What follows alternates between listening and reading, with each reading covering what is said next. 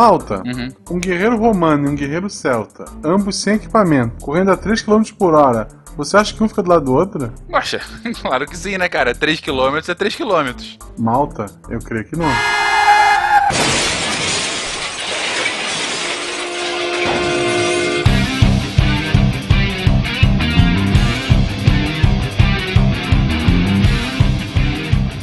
Pessoas, aqui Fernando Alto Fencas, diretamente de São Paulo. E a Boldica era a pior personagem de Civilization, cara. É a pior bônus, eu nunca usava ela. Pô, Hum, cara, não fala assim. pena. O bônus de, de, de religião é muito bom ali. É, religião é overrated.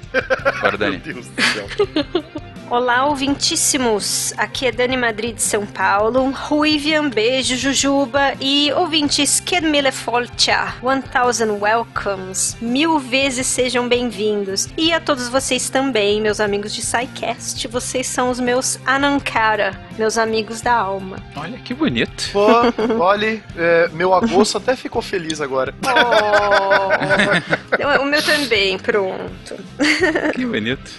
Aqui é Matheus, professor Barbado de Curitiba, Paraná, e beberei do caldeirão do conhecimento de Bran e lutarei ao lado de Cuculan. Muito bem. Beleza. Olá, ouvintes, aqui é o Tarek Fernandes de Goiânia e quando pequeno eu caí numa poção de beterrabas. Oh, Isso realmente faz sentido. Isso que explica legal. muito. Ai, ai. Salve, salve, rapaz e amiga das ciências. Direto de Boston, eu sou o William Spengler e o maior druida que já pisou nesse planeta nasceu nos Estados Unidos e se chama Larry Bird, que fazia a verdadeira mágica com a bola laranja. Olha só que. Diga as passas, Catarina, que é Marcelo Guaxinim e eu seto uma carta armadilha e coloco modo de ataque em meu guerreiro celta. Oh, Puta que lindo. referência. Yu-Gi-Oh, Nossa. cara. Parabéns, parabéns. Nossa. Eu sei que só três ouvintes entenderam, mas enfim, eu entendi também, Puta, eu achava que era Magic, ó, eu também não sabia não. Você está ouvindo o SciCast, porque a ciência tem que ser divertida. Bem-vindos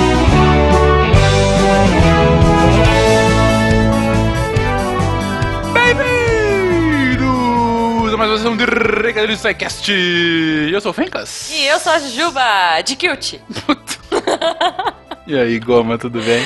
Tudo ótimo. Já tô com a minha gaita de foles, meu kilt e preparada pra assistir Outlander. É disso que a gente vai falar hoje. Yes! É, só que não. Na verdade, a gente, eu acho Ah. que até cita no episódio, mas eu não sei. Mas se você quiser ouvir se a gente cita ou não, fica aí que no episódio, o episódio tá bom, tá bem divertido. Sim. Tivemos uma Dani on fire falando da sua quase terra natal. Exatamente. Se você quiser dar sua opinião sobre esse episódio, Fenquinhas, você pode entrar em contato com a gente pelo contato arroba scicast.com.br ou, claro, o melhor jeito, deixar aí no post os seus comentários para que a Dani on Fire e todos os outros participantes possam responder e interagir com vocês. Excelente, Gomes. Falando em interação, recebemos aqui um convite para o segundo iPod, Encontro Olha. Mineiro de Ouvintes e Podcasters, que vai Muito bom esse acontecer...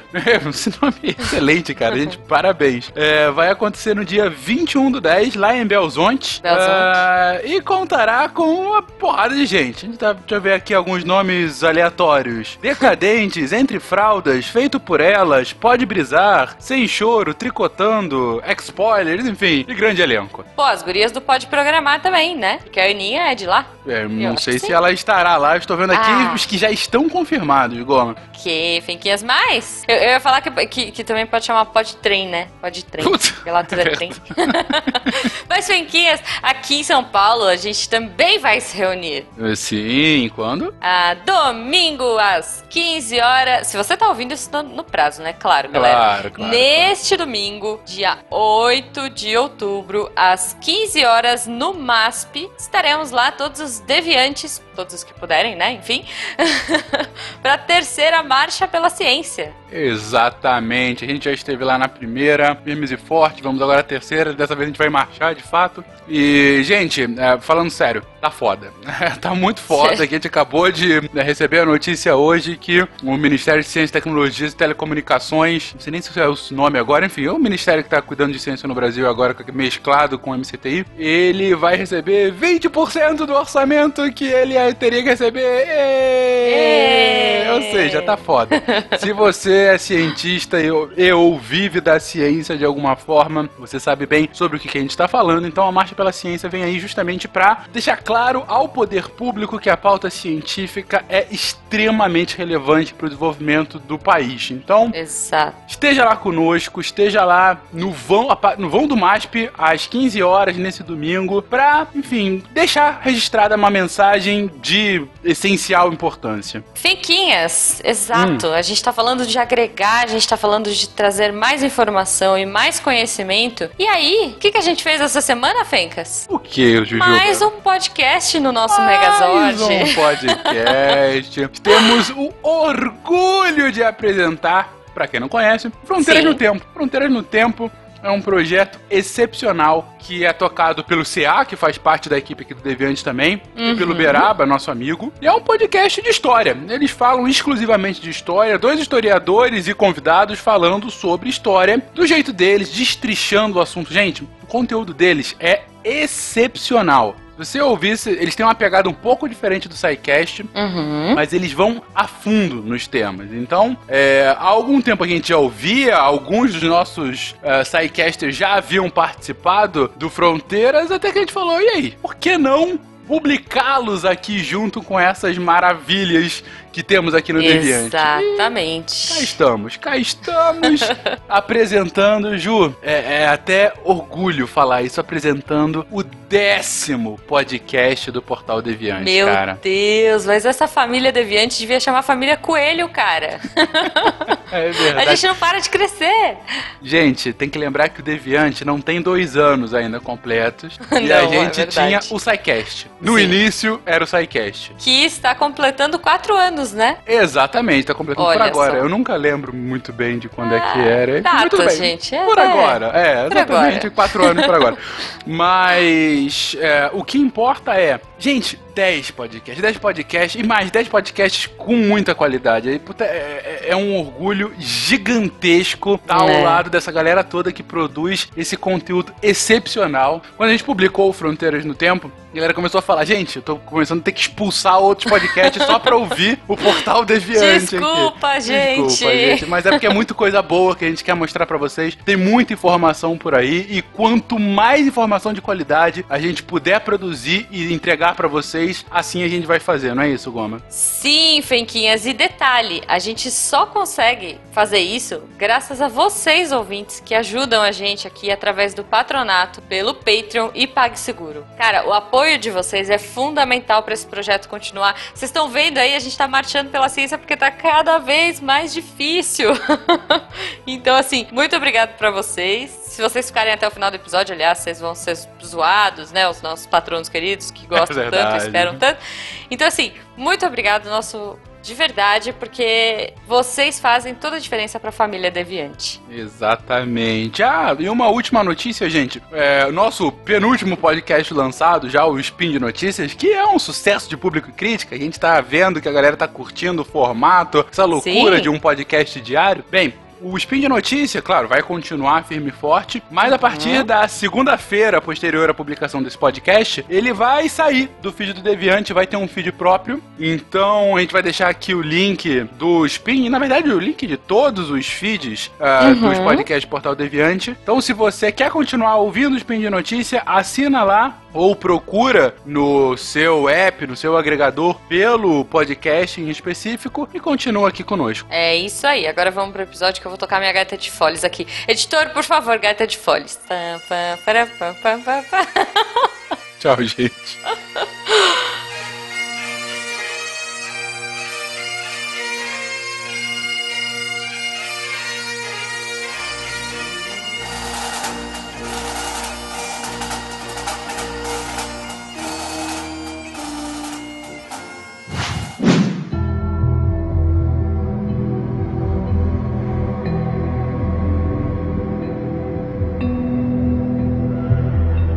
Se, no ano 300 antes da Era Comum, você perguntasse a um romano ou grego quem eram os celtas, a resposta viria acompanhada de um leve tremor e um olhar desgostoso, pois ambos tiveram encontros pouco agradáveis com aquele povo selvagem que vivia espalhado por todo o continente europeu, estendendo suas posses desde as ilhas britânicas até as estepes russas. Interessante pontuar que, apesar desses povos compartilharem similaridades linguísticas, religiosas, em crenças e costumes, os celtas nunca tiveram unidade política. Existiam como tribos isoladas que raramente se aliavam contra um oponente comum e frequentemente eram rivais entre si. Esses povos, portanto, nunca chamaram a si de celtas, do grego kentoi, que significa bárbaros. Mas, caro ouvinte, se você tá achando que esse papo de bárbaros europeus não tem nada a ver com você, bom, para tudo. Ouça essa: tanto Porto da Gália ou Portugal quanto a Espanha eram habitados por tribos celtas. Já a famosa Cruz de Fernando Malta é celta. E sim, aquela nação que fez o favor de nos colonizar por aqui tinha esse símbolo.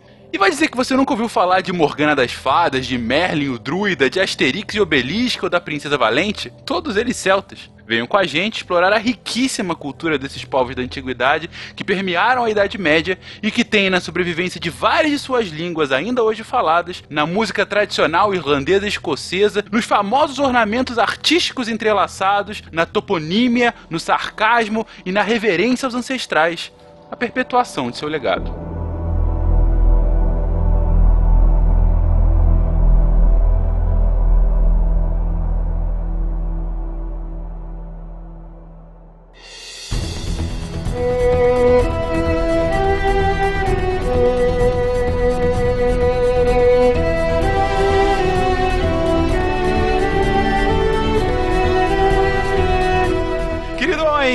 Olha só, eu não esperava que a gente faria isso, de tanto que a gente avançou na história, mas faremos um cast falando um pouco de origens de uma nova civilização que a gente já citou aqui e ali em alguns casts passados de história, mas que tem uma cultura, como a gente colocou no texto, tem uma cultura riquíssima e que vai influenciar sobre a maneira a criação de alguns países e, enfim, a cultura de tantos outros durante a Idade Média. Falaremos hoje sobre os celtas e, enfim, onde é que vieram os celtas? Quem, quem são?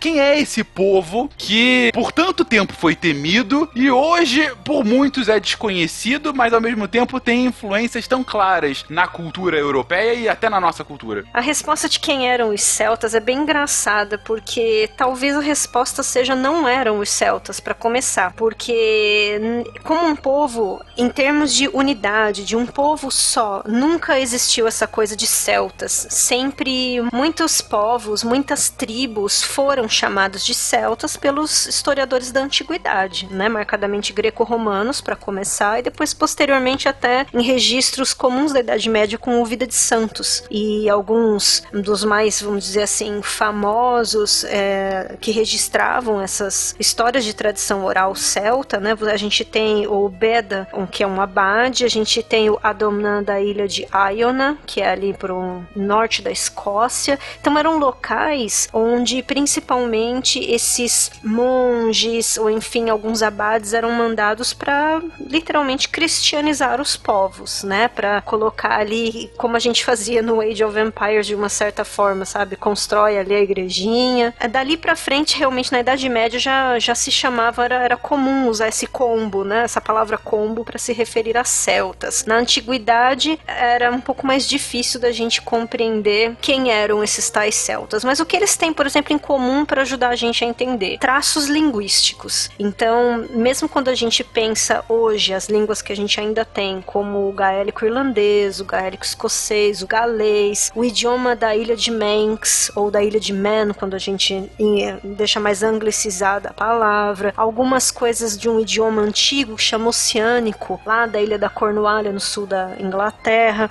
Então, esses, esses traços, né, seriam as nossas evidências científicas de alguma coisa parecida com uma unidade. E essa unidade seria linguística e religiosa. E é engraçado você ver também, além dessa similaridade, é a quantidade, o tamanho da extensão territorial que esses povos é, chegaram, porque é de uma coisa absurda. É, não, lógico, eles não tinham a unidade política, que a, como a Dani já falou, mas, cara, eles chegaram tão longe e, tipo, nos anos 1200 300 anos até 2000 antes de Cristo, eles se espalharam em uma, uma velocidade alucinante pelo continente europeu, chegando até, pasmem, o interior do país hoje Turquia. Tem uma região chamada de Galácia, ou seja, os Gauls, né, os Celts, os celtas chegaram ali também. E um negócio legal que eu, eu estudei na faculdade sobre civilizações ibéricas, que é, é a história de Portugal desde o começo, primeiros habitantes, os celtas que habitavam a região de hoje, Portugal e Espanha, eles são chamados de celtíberos. Eles são parecidos com os gauleses Asterix, Obelix e companhia, mas são parecidos, tipo 60% parecidos. O resto é tudo diferente, né? Até a própria a própria espada romana, a tão famosa Gladius hispânicos, né? Porque hispânicos era usado pelos celtíberos, né? Os celtas da Península Ibérica, há muito tempo antes que Roma usasse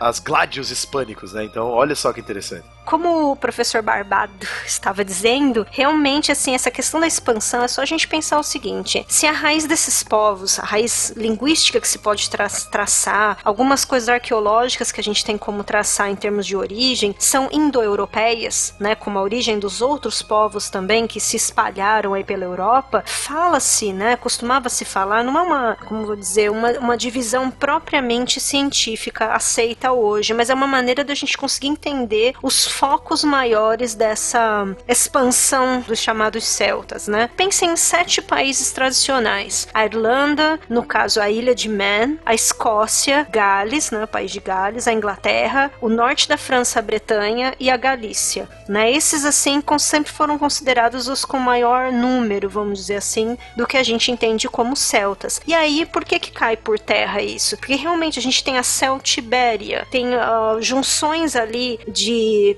pedacinhos do, do, que foram chamados terras dos germanos ali na, na própria onde hoje é a Alemanha. É o sul da Alemanha e a Suíça, né? E isso, sul da Áustria, né, também. É. Então, assim, até as divisões arqueológicas pra gente falar de celtas, elas têm a ver com essas, com essas duas localidades. Então, é, é dito, né, pela arqueologia é tradicional que a civilização celta, ela nasceu em pleno centro da Europa. E aí a gente pensa a partir de duas ondas, vamos dizer assim, de migrações diferentes. Uma que a gente pode chamar de cultura de Hallstatt, que é essa que a gente estava falando do sul da Áustria, mais ou menos ali até 800 antes da Era Comum, e tem essa de Laten, que ela fica próxima ali de um lago suíço, que se não me falha a pronúncia, acho que é Neuchâtel, uma coisa assim, mais ou menos uns 300 anos mais tarde do que isso. Para tentar facilitar um pouquinho a compreensão a respeito dos celtas, eu faço uma comparação em relação ao conceito. É, da mesma forma que os europeus chamaram os habitantes da América de índios, eles vão chamar esses diversos povos é, de raiz europeia de celtas. Então você encontra menções tanto gregas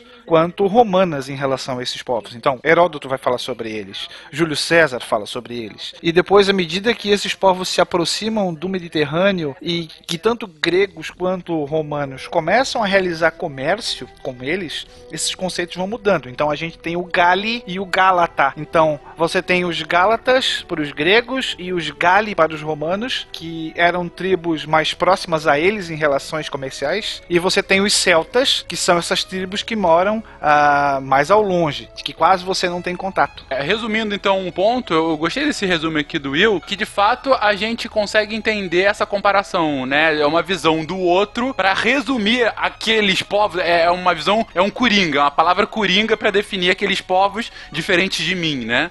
É, é só é que o Popoloca dos Aztecas. É o puta Popoloca, que saudade da Popoloca. Gente, para você que não sabe, o, o, grupo de história que a gente tem do SciCast, a imagem dele é de uma Popoloca. Ou algo que a gente nomeou como Popoloca. Quem não entendeu, por favor, escute o programa dos Ameríndios. É, é muito Ameríndios, bom. É. a primeira parte de Ameríndios, né? Mas sem dúvida, é, é a Popoloca nesse caso. E quanto mais próximo você ficava com aquela população, ele deixava essa característica coringa e ela ganhava um nome específico, né? Você podia nomear, por exemplo, é, esses que é, galhos, né, que foi comentado agora pelo, pelo Will, por romanos e gregos. Tem uma carta famosa, se eu não me engano, é carta de São Paulo aos Gálatas. Isso. E esse primeiro povo que o William se referiu são os galeses de hoje mesmo. Porque a palavra Welsh, né, que é galês em inglês, ela significa, de uma certa forma, até povos que falavam uma língua diferente. Olha que tradução gigante. Então, realmente, a única coisa que, que os outros povos, vamos dizer assim, os historiadores, tipo Tácito, Tito Livio, Plínio, eh, depois mais pra frente a gente vai ver o Nênio, os outros historiadores. Eu, eu chamo historiador, mas às vezes são simplesmente pessoas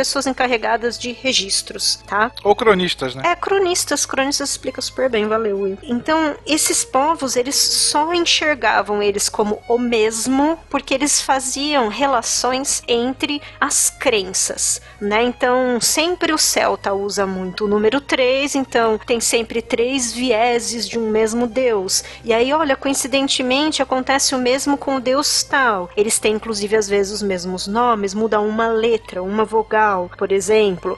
Entendeu? Então, essas associações linguísticas barra religiosas é que faziam realmente com que mais tarde outros nomes para esses povos aparecessem, como por exemplo, britões, oceânicos, galeses, gauleses, irlandeses. Os, o a própria palavra escocês vem de uma dessas designações que eram os Scots e os Pictos, que são dos mais legais, eu acho.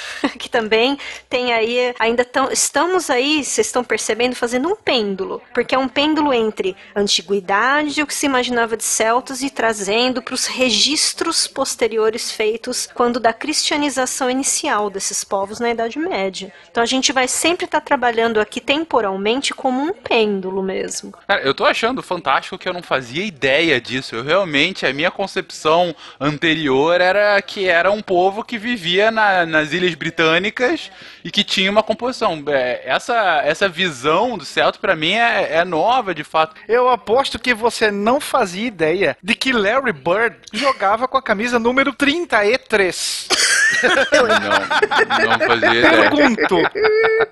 Coincidência? Não. É, Olha só, na verdade, o Will, até o final do programa, o Will vai provar a frase de entrada dele, né? Que ele era de fato o maior celta. O maior druida. 2 né? metros e 6, hein? sem Provavelmente foi o maior. né? Só pra registro, o mal tem um celta maior. Eu acho que ele não cabe num Celta, na verdade.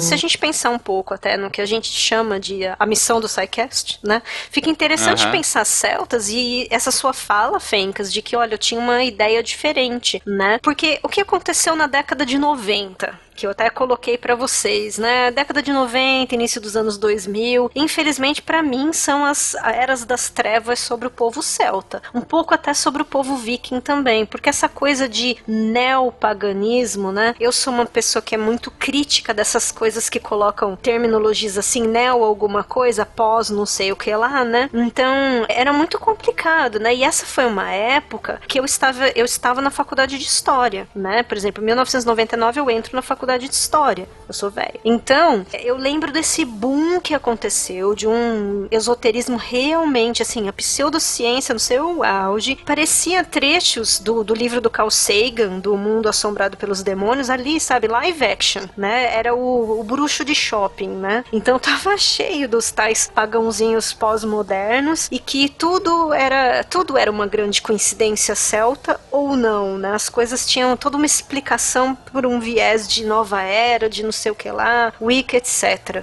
Né? Então eu acho que os celtas, assim, o estudo sobre celtas, até um pouco aí sobre vikings, tudo que foi considerado pela, vamos dizer assim, utilizado mercadologicamente como pagão, sofreu um pouco por entendimento geral, né? E no entanto, a gente está falando de povos aí base do que são os europeus hoje, né? É tipo a mística com, com os sul-ameríndios também, né? E depois dessa moda, mataram de novo os maias, né? Sim, não, os maias eu tenho até eu tenho até mais pena dos maias, Ah, sim. certo. 2012 na veia, cara. Nossa, o que fizeram com os maias, meu, não existe, af.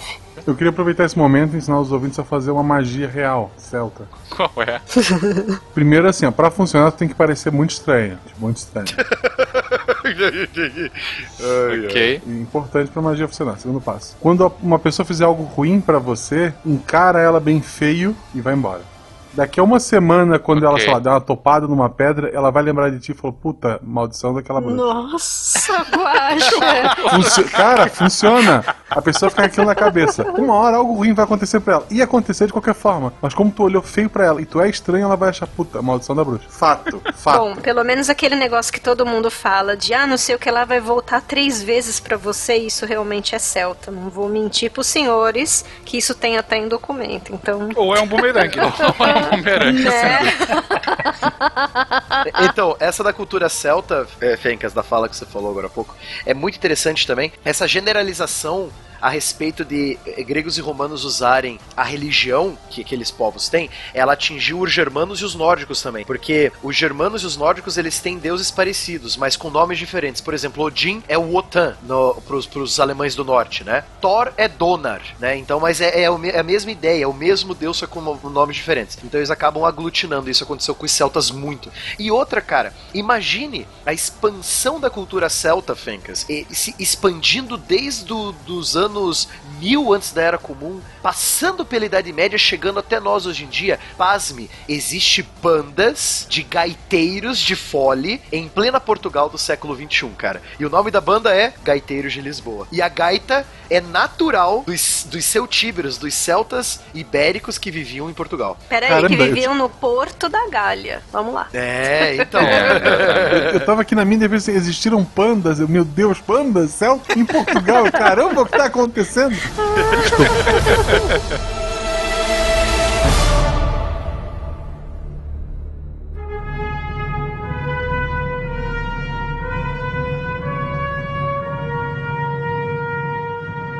Sobre então esses povos que a gente tá fazendo todo esse contexto pra entender que na verdade não tem unicidade, mas que são é uma muvuca de diferentes tribos. Como que você se observou os primeiros eh, relacionamentos deles com outros povos? Como que povos como gregos e romanos tiveram contato com esses que hoje a gente chama de celtas? É, só pra lembrar o público, dá uma revisitada lá no nosso, na nossa trilogia de Roma Aê! e, do, e dos, das invasões bárbaras, né? Isso. Então dá uma É revisitada verdade. ali que é, é bom. Bom, como é que foi esse contato? Como a Dani já falou, a visão do grego e do romano é não fala latim, não fala grego, é bárbaro, né? Então é aquela visão generalizada que é o outro, aquela pessoa que fala uma língua diferente, né? É o bárbaro. Ou até o estrangeiro, né? Como a palavra que eu falei lá, o galês, né? O Welsh, é O estrangeiro. galês é o estrangeiro, é. aham. Então, o contato vai ser de estranheza. Já citamos aqui a principal pessoa romana a registrar suas aventuras com os, os celtas. Foi nosso querido amigo eh, Júlio César, em sua, eh, se eu não me engano, o nome da obra é A Guerra, Guerra na Galha, né? A Guerra Isso, da Galha. Belo do Gálico. tipo. Belo Gálico, exatamente. Ou seja, o cara que ganhou deles. Ganhou dos celtas na guerra, falando dos celtas, né? Então, nem um pouco parcial. então, é um contato muito belicoso, é um contato muito militar entre essa. Primeiro com a, a conquista dos romanos do norte da Itália, que era território celta, e depois com a conquista do resto da Europa, né? Mas é, nós pensamos em conquista. Ah, os romanos foram e conquistaram. Mas você tem que pensar o seguinte: foram vitórias militares, mas os romanos precisam de pessoas para colonizar essas terras, né? Eles não vão expulsar os celtas, eles vão tornar os celtas, vão- fazer um processo de romanização com o povo celta. Né? Então, os celtas da, da- de onde hoje é a França, da Gália, os celtas da Gália, os celtas bretões, os celtas celtíberos, é, eles vão sofrer um processo de romanização. Eles vão ficar em suas terras se obedecerem os romanos e pagarem os impostos. Pagou o imposto, meu filho, o romano não te enche mais o saco, entendeu? E com eles foi, foi até um pouco mais ferrenha, né? Até por causa da língua, né? As línguas aí das tais origem, da tal origem latina, a gente vê pela própria transformação. O francês, ele tem coisas do, do gaulês, mas ele é latim, sem dúvida, né? Mesma coisa se a gente pensar em celtas do norte da Itália, se a gente pensa no próprio português. Quando a gente olha o galego português, aí já vamos relembrar Gil Vicente, coisas do gênero, né? As cantigas de amor e amigo, adoro essa parte. Então a gente vê naquele galego português esses restinhos de, de língua celta, entendeu? Mas a gente percebe que é diferente de, por exemplo, é, e veja, não vou nem usar a Inglaterra como exemplo, exemplo, porque o inglês, gente, pasmem, ele não vem das línguas celtas, tá? O inglês é, ele vem do Old Norse, mais as línguas anglo-saxônicas, né? Então é uma outra junção, é uma outra coisa. Tem alguma palavrinha ou outra, mas não quer dizer que uma que essas línguas celtas originaram em inglês, né? E Londres já se chamou Londinium, né? Então se até a própria, vamos dizer assim, a cidade central ali já estava com o nome latinizado. Os países que demoram mesmo para sofrer algum tipo de influência são mesmo a Irlanda e a Escócia hoje, né? E algumas das ilhas ali e tal. Uma presença mais frequente de registros acerca dos celtas, principalmente a partir do, do século IV, antes da Era Comum, porque coincide com o movimento de expansão dessas tribos. Então eles é, fazem incursões no norte da Península Itálica, eles vão chegar até a Ásia Menor. Então o contato com gregos e, e romanos também vai ser mais intenso. Por isso que você tem um maior número de escritos fazendo referência aos bárbaros, né? Por assim dizer. Então, ok, houve essa expansão. Com a queda de Roma, você tem essa pulverização uh, em diferentes tribos, ou feudos, ou reinos, enfim. Lembrando que o celta aqui já estava romanizado, tirando os pictos e os irlandeses e os, e os galeses que nunca foram conquistados definitivamente por Roma, né? Então, o, o bretão, da onde seria hoje o país Inglaterra, ele foi romanizado. Isso. O escocês, o galês e o irlandês não, né? Então, tirando essas áreas que Roma não atingiu sua, sua plenitude de, de dominação, eles continuaram celtas puros. Não quer dizer que não teve contato, porque é até, um, é até uma coisa assim que é um pouco de mito até dos livros de história, sabe? Porque tem achados arqueológicos de restos de fortaleza, de moedas. Isso pode ser até, na verdade, não uma afirmação de que os romanos efetivamente chegaram lá e constituíram alguma coisa, mas de algumas trocas, né, relação comercial que seja, né? Algum contato houve, não é uma coisa assim tão isolada mas não houve essa dominação cultural. Não, né? tudo bem, contato houve, mas a, a total romanização dos Isso. celtas desses, dessas regiões que eu falei não ocorreu. Então Não. você imagine as invasões bárbaras acontecendo, os povos germânicos é, tomando as terras da, da Roma Ocidental, que nós já falamos no nosso cast, Hã? Ó, trilogia pra vocês escutarem. É, trilogia e, o- e o quarto e último episódio é trilogia também, né? Que é Invasões Bárbaras. E aí você tem todos esses povos invadindo, então eles, eles vão dar de cara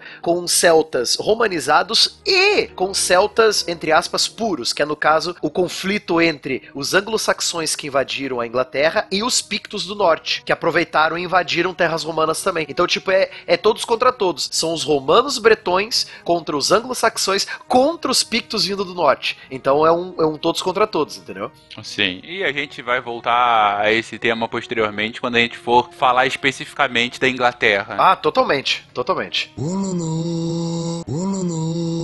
Mas uma dúvida que eu fiquei, gente, com essa história toda é: vocês estão comentando sobre os celtas de forma muito análoga a outras tribos bárbaras. Ah, dessa época. E a gente, na, no cast Invasões Bárbaras, comentou muito sobre elas, enfim, fez diversas referências sobre a sua expansão, sobre a sua constituição. O que eu queria entender é o que faz, então, hoje, a gente de- delimitar, vamos colocar assim, essas sociedades celtas? Que tipo de características únicas elas tinham de diferenciando de outras tribos bárbaras? Ok, vamos começar então falando um pouquinho de sociedade celta, gente. Vamos lá. Mas vamos pensar a sociedade celta. Agora vamos, vamos começar a chamar desse jeito mesmo, sem colocar tanto pano quente aí. Já explicamos que são povos diferentes, são tribos, etc. Para ficar mais fácil para entender, a gente vai chamar de celta e pronto, tá? Então, é, vamos pensar numa sociedade semi-teocrática, primeira coisa, tá? É, vamos pensar em povos, em uma estrutura social que tinha uma compreensão mitológica da existência, tá? Então, através de símbolos dos seus deuses, seres, de como eles entendiam que era o outro mundo, é, essa coisa do número 3 não é um negocinho bobinho, não é essa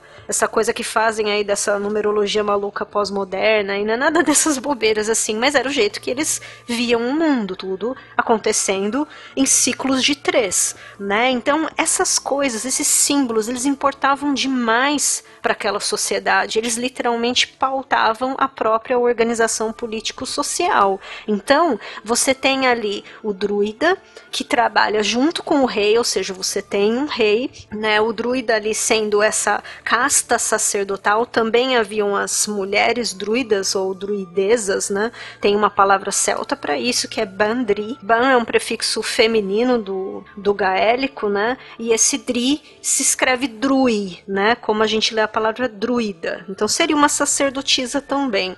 Mas a figura do druida, enfim, que é muito mais conhecida, até pelos por quem registrou essa história, né? Foi registrada por vencedores homens. Então, nada mais natural que o registro tenha esse viés. A gente sabe que acontece assim, né? Mas assim, era uma, era uma série de povoados, pequenas províncias, reinos, tribos, né, que se chamavam de povo e normalmente atribuíam esse ser um povo a um específico deus. Normalmente era a deusa criadora para eles, né, a deusa Dana, né? E aí vocês entendem a minha arroba no Twitter, que era o Dani Danaila, tem tudo tem uma razão de ser.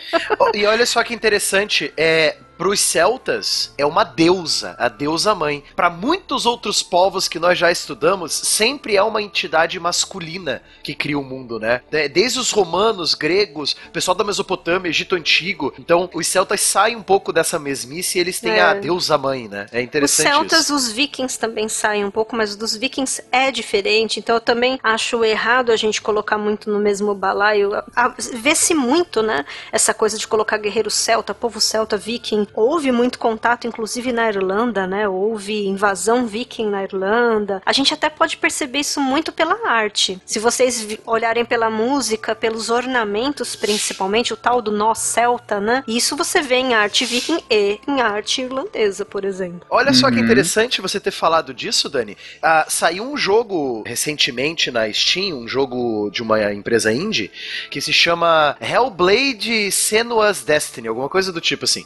é, segue a história de uma. Ela é para ser uma deusa, uma grande guerreira celta, localizada na ilha de Orca, no extremo norte da Escócia. Uma ilha onde os celtas e os vikings, no século IX, século VIII, século IX depois de Cristo, é, tiveram muito contato, inclusive contato bélico, né? Contato de, de guerra, né? Então é muito interessante esse jogo aí que saiu agora há pouco, tem muita gente jogando já. Nem conheço e já curto pacas. É, exato. A detalhe, a Senua, a, a personagem principal do jogo, ela tem. Ela é do povo Picto. Ela penta a cara de azul pra guerra. Ai, que maravilhosa. Ah. Depois a gente faz uma analogia bonitinha do Coração Valente, que não é essa coisa de bandeirinha da Escócia do filminho do Mel Gibson, não, tá? É. Essa pintura azul é velha. Bom, voltando um pouquinho para a sociedade celta, para a organização, né? De novo a questão do número 3. Então a gente vai pensar numa sociedade que se dividia em três, tripartida, tá? Então vamos pensar o seguinte, vamos, vamos pensar as classes, né? Não vamos chamar de casta, que tá errado, classe também tá, né? Mas vamos lá. Classe sacerdotal, a gente pensa os druidas, como eu falei, e aí nesse pacote druida, você tem os druidas com várias habilidades. Então você tem aí quem é o, cuida mais das ervas, do, de ser um sacerdote, né? De enfim passar ali a palavra dos deuses para o povo. Hum, basicamente assim, aquilo que os deuses pensavam como um plano para aquela sociedade, o druida passava isso para o rei, que executava isso na prática, né? Então o rei e o druida, eles normalmente têm que ser realmente esses BFFs, né? E nesse ponto a gente pode aí já trazer uma gotinha de lendas arturianas, porque nada mais do que acontecia entre o rei Arthur e Merlin, né? Então aqui a gente ainda tem os bardos, os poetas, ou seja, os encarregados de transmitir a tradição oral celta para as próximas gerações. E isso lá na Idade Média é fundamental para que a gente hoje tenha acesso a saber qualquer coisa sobre celtas. Os druidas, quando das primeiras, é, vamos dizer assim, das primeiras chegadas de cristãos ali para cristianizar os tais povos chamados pagãos. Grande São Patrício, manda um beijo pro São Patrício. Aê, né? A parte mais legal do São Patrício é o negócio das cobras, mas poxa, São Patrício, né? Ok, uma ilha cheia de cobras, imagine mundo. Ok. Então, é mitologias à parte, né? Voltando aqui para as castas, né? Então, é os druidas eles são lá na Idade Média os primeiros da sociedade celta a se converterem. Então, ah, você quer me converter? Ah, ok, beleza, eu topo. Eu vou poder ler e escrever, eu vou poder registrar. Nossa, é agora. Eu quero ser da, eu quero ser clérigo. Vários druidas viraram clérigos, né? Lógico que não é uma coisa que acontece do dia pra noite, né? Mas enfim, eu, eu sinto que teve uma, uma esperteza, um meio que um aguarde confia aí, sabe? De deixa, vou, vou entrar por aí porque aqui eu consigo registrar, manter a minha cultura também, né? E a próxima classe é a classe guerreira. E normalmente quando se fala de celtas, ah, porque os celtas belicosos, guerreiros, né? Mais uma vez, registro de historiador greco-romano, tá? Que via os celtas da mesma maneira que posteriormente lá na frente na Idade Média vão ver os vikings, né? Lendo aquela sociedade só por um viés, né? A gente vai notar ao longo do cast que o viés celta ele é basicamente, como eu disse, de compreensão mitológica da existência no todo, tá? Classe guerreira que tinha até um nome que era Fleith, que era nobreza militar, e uma classe que enfim produzia tudo, tá? Então aí a gente inclui todo tipo de trabalho manual. E é importante frisar que a gente tem um regime de igualdade de direitos para homens e mulheres, em se tratando aqui da, das relações de classe, tá? Reis eram mais raros de você ter uma rainha mulher. Quando acontecia, a gente fica, fica difícil vendo os documentos de você saber se é, um, se é uma rainha real ou não. Porque a maioria do que se tem são coisas que o pé, o pé na lenda é muito profundo. Então a gente não sabe se ali é uma, é uma mulher que está representando a encarnação de uma deusa tal. Normalmente, através da lenda, a gente pode dizer que sim, que ali é um, é um texto com outro cunho.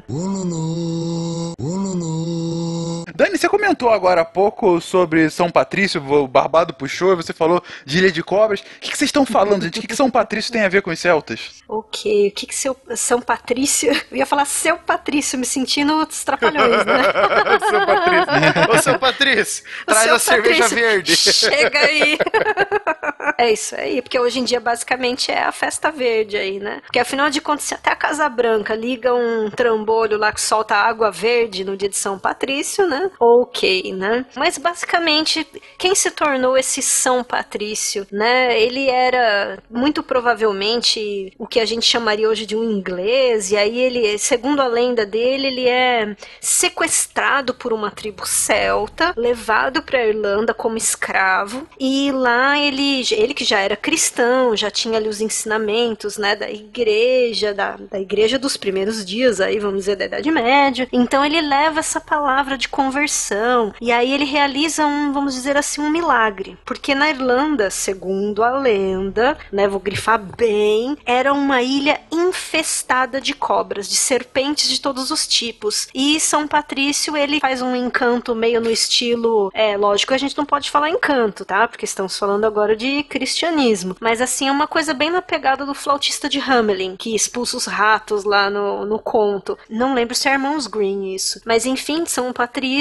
ele toca o terror nas cobras lá, expulsa todas da ilha da Irlanda, ele liberta, né? Olha só essa esse, como que eu vou dizer, essa metáfora, né? Eu liberto a ilha da Irlanda das serpentes pagãs, não é? E agora todos somos cristãos, lindos e maravilhosos. Então esse é o padroeiro da Irlanda, aquele que livra a ilha das cobras pagãs. 17 de março, tá? Dia de São Patrício. É, é engraçado usarem a cobra, porque a cobra é o símbolo do pecado no, no cristianismo, né? A cobra é o símbolo de Quernunnos, o deus celta mais antigo de todos, então... Sim. Olha só que legal. Então aí foi uma, uma deturpação completa para ele se transformar num leprechaun bêbado. Eu acho que na gente que de uma certa forma sim, mas eu acho que o leprechal é uma essa coisa do leprechal, da bebida, gente, isso é tão velho. A palavra whisky, ela significa água da vida, né? Ah, mas tá explicado agora por que que, por que, que irlandês é bêbado brigão. Pronto. Tá, cê pode, fecha, fecha o cash agora. Já soube o que eu queria. A gente volta a falar nisso no cast sobre ironia, gente. Vamos lá. Exato. Vamos lá. Até hoje, na língua irlandesa, água a gente escreve U-I-S-C-E e pronuncia como? Desculpa, whisky, né? E, e essa é a palavra que significa água. Minha nossa, esperar o quê desse povo? Pronto, pronto, já era, já era. Vocês sabem, né? Eu sou descendente de irlandês. Então, quando eu era criança, o que que acontecia? Veja, muito bizarro, tá? Sabe o Baileys, aquele licorzinho delícia, que tem um gostinho até meio de sorvete, né? Bonzinho e tal. Parece um leitinho com chocolate. Na verdade, ele é um licor de uísque. Uma colher disso era colocada no leite da criança, que é pra dar uma força, sabe? Então, Parece, parece as histórias da minha avó. A criança não quer dormir, dá uma pinga pra ela que ela já dorme. Molha o bico da pinga, só dá aquela molhadinha. Mas é, a intenção era como se fosse o, sabe o, como é que é o nome daquele negócio que a gente tomava nos anos 80, lá, o biotônico Fontoura? Ele tinha álcool, né, gente? Agora Sadol. é bem nessa pegada mesmo, só que aí era um, aquele whisky básico, a colherzinha de whisky lá no leitinho da criança, entendeu? Que é pra crescer forte. Mas, ainda que a gente tenha feito essa distinção da sociedade com os demais povos bárbaros, hoje chamados bárbaros, sem dúvida você tem uma história recheada de guerras e expansões e tudo mais. Um ponto que eu sempre fiquei curioso é que uma das figuras máximas celtas, que geralmente são retratadas como uma das principais lideranças da civilização celta, e aí a gente tá englobando todo mundo, é Boudica. Não sei nem se esse é a pronúncia certa. Boudica, obrigado. Boudica, é, que inclusive foi a que eu citei na minha introdução, por- conheci, claro, minha maior fonte de conhecimento histórico, Civilization. De todos. De todas, né? Gente, quem é Boudica? Qual é a importância dela, de fato, pros celtas? Durante a ocupação da Bretanha pelos romanos, você teve uma série de revoltas para ir contra, lógico, essa dominação romana, né? Essa rainha com status mitológico já, né? Lógico, como a Dani falou, né? Todas as histórias celtas têm um pezinho na lenda, né? Nos mitos. A Búdica, ela foi uma rainha que conseguiu unificar as tribos celtas bretãs e fazer uma, uma última carga contra os, os romanos que dominavam a ilha dela, né? É, como sempre, né? Os romanos vão relatar os povos que eles entram em contato, é, digamos assim, não muito social, né? Um contato mais belicoso, um contato na ponta da espada, né? Então os romanos vão falar muito nessas fontes, a fonte do vencedor sobre a Búdica, né? A Búdica que conseguiu fazer essa. é, a revolta dela durou muito tempo, por sinal, foi uma das revoltas que deu mais, tipo, foi uma pedra no sapato do domínio romano, sempre. A maior. A maior Na Britânia, a maior. na Bretanha é maior. Assim como um outro, um outro celta muito famoso, que a gente não vai falar aqui, só vamos citar ele, que é o Vercingetorix, que é o gaulês que foi derrotado pelo próprio Júlio César, né? A Búdica não, a Búdica, se eu não me engano, a Búdica, ela é dos anos 70 depois de Cristo, agora eu não me lembro qual que é a época dela. 60. 60 depois de Cristo, é. E o Vercingetorix é 50 antes de Cristo, né? Então tem um, tipo, 100 anos entre os dois. Foram revoltas celtas que foram pedras no sapato do domínio romano. Assim como nos nossos amigos celtíberos, os celtas da Península Ibérica, tiveram seu próprio Vercingetorix. Os celtíberos da Espanha sempre deram muito trabalho para os romanos também. Boudica era rainha da tribo dos Icenos, uma região onde mais ou menos hoje se situa Norfolk. E diz a, a, a lenda que se mistura com a história que o seu marido, pouco antes de morrer, decide dividir as suas terras entre ela e as filhas e um pedaço para Roma, já prevendo a confusão que se viria. Então ele tenta bancar o diplomata, o conciliador, e deixa registrado que então o seu reino seria dividido dessa forma. Claro que assim que ele bateu as botas, Roma veio e patrolou a situação. Então eles invadem a, a, a sede do reino, sequestram e estupram as filhas delas e tudo mais. Aí o vermelho que estava no cabelo desceu para os olhos. A partir daí, ela começa então a sua política de unificação das tribos eh, e começa a, a já arquitetar o seu troco. Veja bem, agora a gente tem uma mulher comandando e ela vai massacrar as três maiores cidades romanas de então, eh, eliminando mais ou menos 70 mil romanos apenas. Ela fez um Dracarys. É, basicamente isso aí. O grande coringa que os celtas tinham em relação à, à tecnologia militar era a chamada biga de guerra. O tataravô do nosso carro de combate, porque os romanos usavam bigas, mas apenas em eventos de cerimônia. Já os celtas Olha não só. Isso. prepararam essa estrutura para o tiro, porrada e bomba. Então, por isso, é assim que a gente consegue explicar essas vitórias iniciais. Claro que depois, né, aí vai ter uma história das legiões rachadas, e aí é muito mais fácil você dominar algo que já está dividido e tudo mais. É, depois, você tem um reforço de Roma em relação à, à Britânia, e ela vai cair é, na batalha de Watling Street. Mas antes vai fazer um estrago muito grande. Não é à toa que existe uma estátua dela em Londres até hoje. Uma estátua bem bonita, inclusive, né? Ela num. É, bem uma legal. biga, né? Uma biga, Assim. claro. Isso, era o símbolo, exatamente.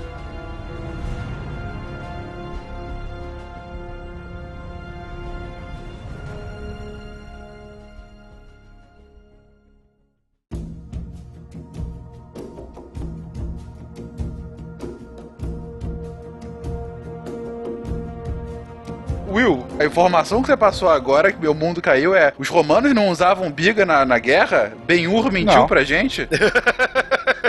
Ali não era guerra, era uma corrida, era a Fórmula 1 da época, né? Era, era normal na época, quando um romano esbarrava no outro, o pessoal começava a gritar: biga, biga, biga. Principalmente se eles tinham cinco anos, né?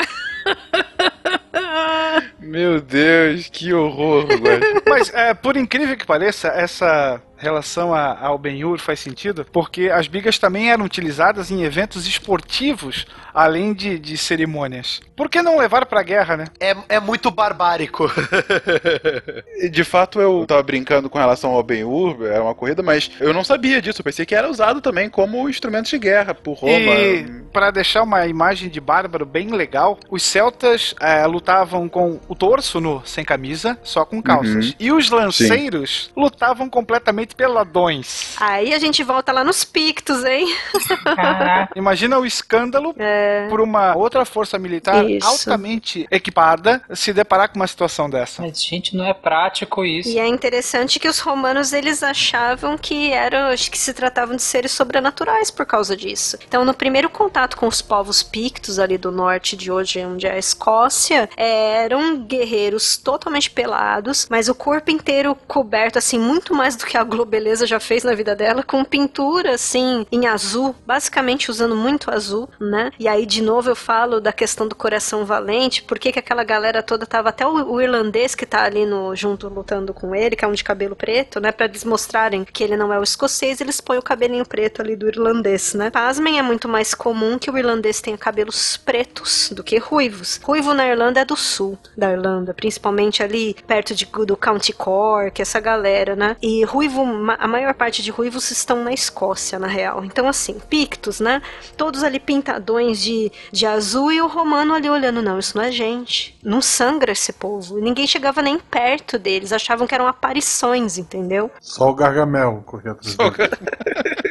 Além das bigas de guerra, uma outra marca registrada da Força Militar Celta era o uso das chamadas carnix ou carnix, que eram trompas, basicamente trombetas de guerra feitas de bronze, sendo que na, na ponta, da- do outro lado onde você sopra, normalmente você tem cabeças de animais. O javali principalmente era usado como símbolo de batalha. Então você sopra, sai aquele barulhinho diferente, que no barulhinho que não é barulhinho, é barulhão, né? É. Pra é, instilar ainda mais o terror naquele que hoje recebe de braços abertos. Outros medos os romanos tinham também nessa. pe- Pensando aí nessa pegada meio enxergar os celtas sobrenaturalmente, né? Uma das coisas mais legais pensando por esse lado é quando a gente lembra dos corvos. Até hoje a gente tem, assim, em termos de. das nossas próprias mitologias, aqui mesmo no Brasil, quanta gente não acha até hoje que corvo é ave de mau agouro? Porque isso é uma coisa romana. Por que, que era mau agouro? Principalmente se você visse três corvos voando juntos, né? Vamos lá, né, gente? Game of Thrones, de novo, tá? E esses corvos, assim, qual é a palavra, gente? Eu pergunto pra vocês,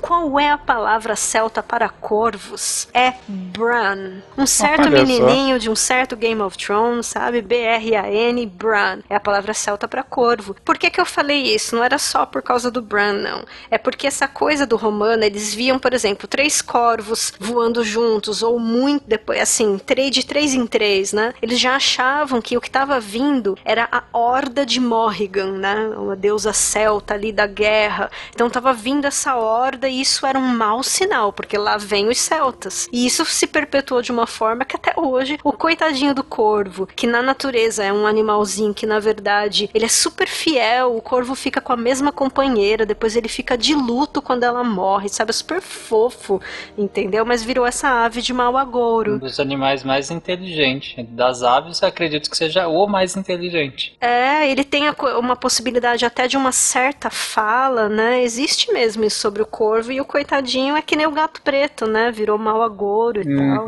Viagem, né? Eu só sei que depois de toda essa sua fala, o que eu tirei é o combatente celta chegando numa biga nu com uma lança numa mão e um javali trombeta com o outro e um corvo no ombro. Para mim, essa é a imagem do Celta a partir Pintado de agora. de azul. Pintado de azul. E assim nasceu o heavy metal. O pessoal tinha medo disso.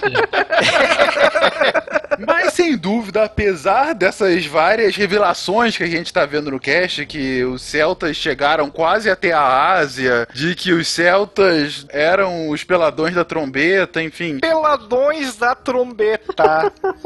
é, pra mim, é, é a minha descrição a partir de agora. É o negão do zap da época.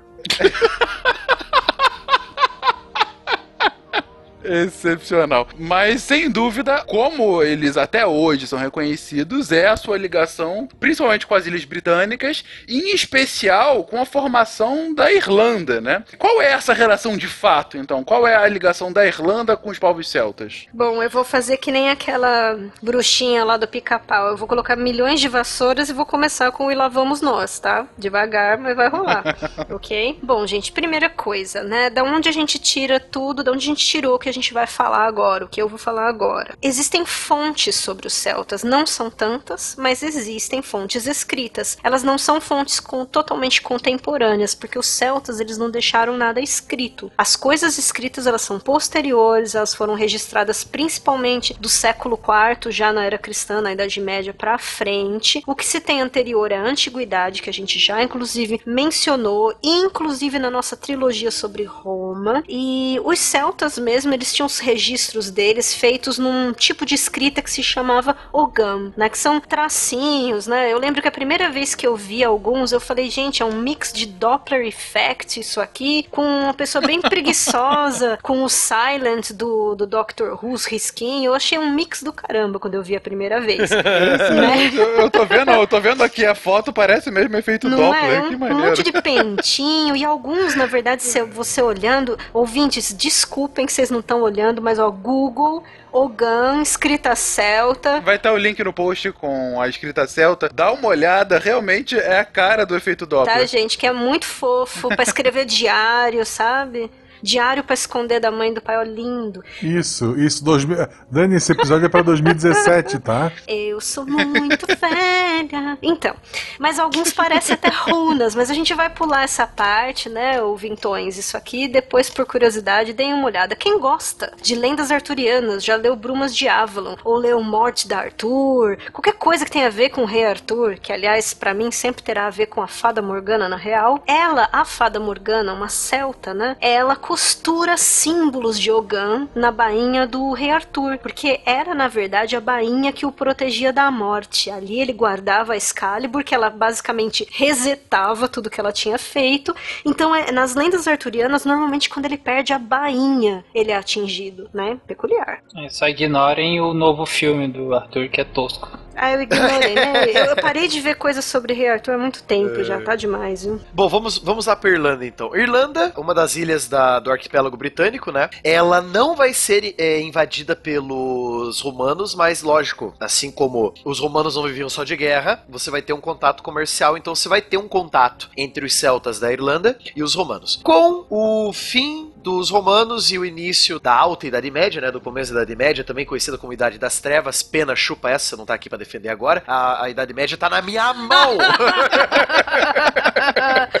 então, durante a Idade Média, mesmo a sociedade, a sociedade celta-irlandesa, já catequizada, já, já cristã, ela vai manter alguns dos detalhes já citados pela Dani da sociedade. Inclusive a questão do clã. Os clãs celtas, é, que vão continuar por toda a história da Irlanda, eles vão ser muito importantes, principalmente nas, nas rixas para saber quem que vai ser o rei de, de tal lugar, qual tribo vai seguir tal tribo, né? Ai, eu ouço um nome. Quem mais ouve um Duncan MacLeod aqui? Vamos lá, gente. Mac, MacDonald, McGregor, toda essa galera. Isso. Então os Macs, né, que tem por aí. Big Mac também, não? Big Mac também, sim, com dois hambúrgueres, alface, queijo, molho especial, cebola, picles e um pão com gergelim. Meu Deus do céu! Cebola Pictus e um pão com Pictus gergelim. e um pão com gergelim. Fiquei com trauma do pepino assim. Mas o que será que é azul nesse lanche, não? Fico, fica a É, o, pergunta. o bonequinho, na verdade, é um Celta pelado numa biga, né? Com carne E- crua, então. hein? Pelada. A revelação. Meu Deus, Ronald McDonald, na verdade, não tá pintado como um palhaço, ele tá pintado como um guerreiro celta. Que revelações. Qual que é a cara, se você olhasse pro mapa político da Irlanda dos anos 800, 900 e 1000, como é que ele pareceria? Não é um reino unificado, eles mantiveram a tradição celta de não se unirem e continuarem brigando, né? Lógico, o whisky, né? A água da vida, né? Então, o irlandês brigão, né? Vários reinos vão surgir, existem os principais, como o reino de Munster, no sul, Ulster, no norte, você tem Connacht no extremo leste e o reino que vai virar Leinster, ou Leinster também no, no extremo oeste. Região onde vai surgir a cidade de Dublin. Então você vai ter esses pequenos reinos lutando por autonomia ou, sei lá, porque o primo de alguém empurrou o primo de quarto grau no poço porque tava bêbado. Então, né, são rixas Uhum. assim. E ó, Dublin, águas profundas. Ah, são duas palavras na real, é Dub e Lin. Aí vem a cidade de Dublin. Pelo que eu fui atrás pra ver, se eu não me engano, ela não foi fundada por irlandeses, ela Hum. foi um assentamento viking, porque como a, a outra ilha, a ilha da Grã-Bretanha sofreu invasões, a ilha irlandesa também sofreu invasões vikings. A região onde hoje é a cidade de Dublin, ela foi um assentamento viking do ano lá pelo ano 900, o ano 1000. É, o nome da cidade é Celta mesmo, mas ela realmente foi ali o que você chamou de assentamento viking, sem dúvida. Sim. Aí vem o problema. Ao longo do tempo, essas- eh, esses reinos sempre lutando, só que. Você tem um vizinho muito metido chamado Inglaterra, que já havia conquistado um outro povo de origem celta que eram os galeses, né? Aí eles olham pra Irlanda, aquela ilha com um monte de gente bêbada e brigando, falam: "Hum, que interessante. Aí chega o inglês, que bebedor de chá, pra meter porrada no irlandês Bebedor bêbado. de ale, tá? É. então, por- ao longo da ao longo da Idade Média, você vai ver uma lenta, prolongada e sangrenta anexação da Irlanda em nome do Reino da Inglaterra, né? Então, lá pelo ano 1100, 1200, 1300, de pouquinho em pouquinho, a Inglaterra vai conquistando cada reinozinho, vai casando também, né? Apesar do- dos ingleses se acharem superiores que os irlandeses, mas havia casamentos entre a nobreza. Então, um nobre é, irlandês morria, um nobre é, inglês tomava seu lugar, né? Então já anexava aquele, aquele condado, aquele reino, e de pouquinho em pouquinho a popoloca enche o papo e a Irlanda vira inglesa. Por muito e muito tempo. Por sinal, até 1916. Exatamente quando até tem uma musiquinha do Cranberries que se chama Zombie, que ninguém aguenta mais ouvir. Eu ainda gosto, fazer o quê, né? Tive até banda cover, mas assim, essa essa música é sobre isso, é sobre essa esse conflito exatamente, em 1916.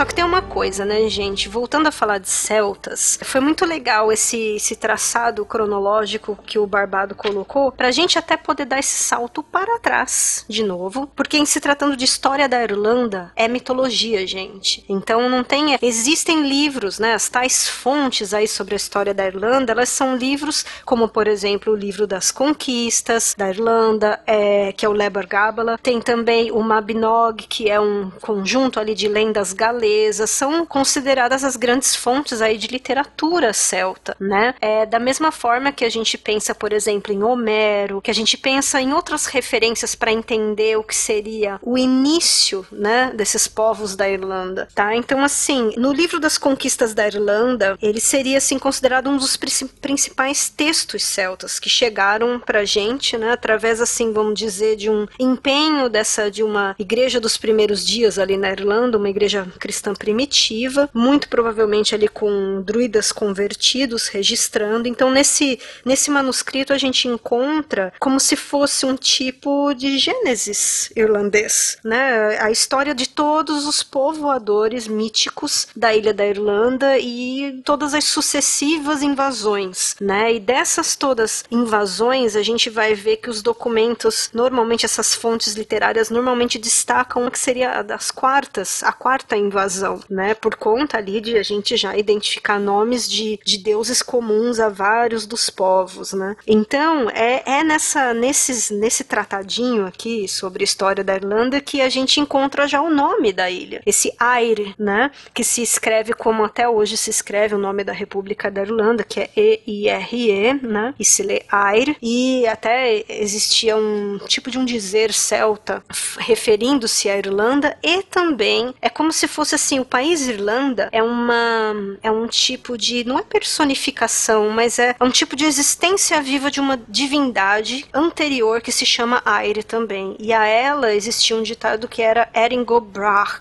que significa Irlanda para sempre, né? Ireland forever. Ah, você falou do Ire, é engraçado que antigamente, você falou, me veio na memória, antigamente a gente não chamava aqui no Brasil de Irlanda, a gente chamava de Ire mesmo. É mesmo? Ou Eire, né? Olha. Sim, eu, eu lembro que Copa quando... do Mundo, hein? Copa do Mundo, exatamente, É. lembra disso, eu? Quando Claro. a Irlanda jogava, não era Irlanda, era o Eire, que ficava... só que legal, eu não- Olha, não veio, a, reparei, veio a memória gente. aqui agora. Uma curiosidade um pouco mais moderna do, do- do- de tempos mais, eh, mais novos, né? Nos anos 1800, 1900, que existiam os, os batalhões e regimentos irlandeses nos exércitos estrangeiros, né? No exército eh, mexicano, no exército dos Estados Unidos durante a Guerra Civil. Todo o regimento irlandês ia ter uma bandeira verde com uma harpa dourada e a frase Erin Golbra, Irlanda para sempre. Essa é, É. a bandeira das armas da Irlanda. Esse é o nome dela mesmo. É isso aí. Bom, voltando aqui para formação mitológica da Irlanda, a gente vai passar bem por cima, ouvintes, porque olha, eu vou falar para vocês, é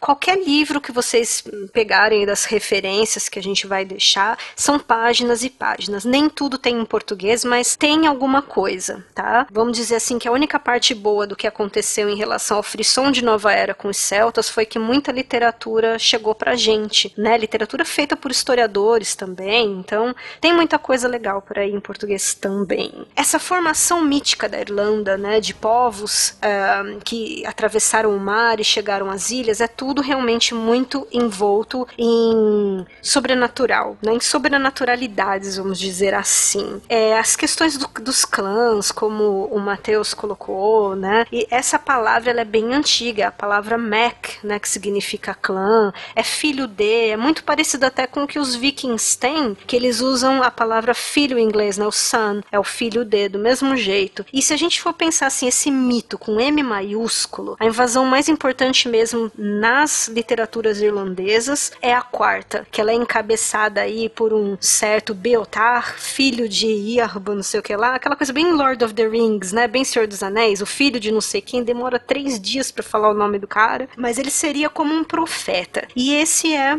um dos troncos legendários aí da, da formação da Irlanda, que é o povo de Dana, né? Como eu já falei pra vocês, que a, a, a grafia seria Tuatha de Danann, né? A pronúncia é um Tuatha, É bem esquisita, tá? Então, povo de Dana é mais fácil. Seria a grandiosa mãe das tribos celtas. Então, como se fosse uma deusa primordial. O deus mais antigo celta é o Cernunnos, que é ali, ali mais do país de Gales, junto com Ceridwen também. Escreve Cernunnos e Ceridwen, tá? Lê-se Cernunnos, Ceridwen. Mesma coisa celtas em inglês, a gente lê Celts, tá? É, pelo menos assim, de uma maneira mais acurada, é assim, existe a pronúncia Celts também, tá? Então, é, essa mãe ali do que seria o comecinho ali de um Olimpo, vai, dos celtas, é, a gente tem essas formações aí dos, dos guerreiros, né, dos heróis. Então, muitos contos sobre heróis, muita coisa aí de é, o ciclo do guerreiro, nada de muito diferente do que a gente realmente vê em outras literaturas. O engraçado dessa, dessas linhagens de deuses da Irlanda é que existe sempre uma mistura entre os deuses que eram super dark com os deuses super iluminados, né? Então essa coisa maniqueísta não tinha. Muito parecido de novo com Vikings. Não tinha muito essa distinção de bem e mal. Tinha o que tinha que acontecer, o que tinha que aprender, e normalmente era tudo repetido três vezes. O mesmo herói passava por situações pelo menos três vezes até que ele realmente aprendesse, tá? E tem um motivo do porquê três, Dani? Ah, eles viam a deusa primordial como composta de três aspectos: a mãe, é, quer dizer, a virgem, a mãe e a velha. Então, como na vida de uma mulher eles separavam três estágios, tudo tinha que ser três, tudo tinha que ter três estágios. E o, o triskelê, né, aquele símbolo celta que até, como vários, foi infelizmente tratado aí por essa galera neonazista, né?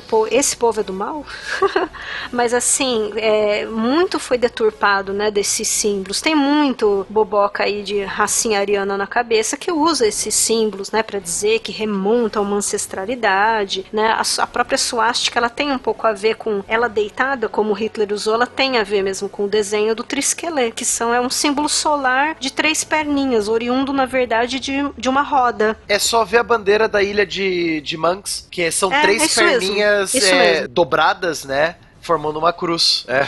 E é como se elas fizessem um movimento circular, né? Isso, como se elas estivessem andando, né? Fazendo um. Porque são sempre em ciclos de três vezes que tudo acontece.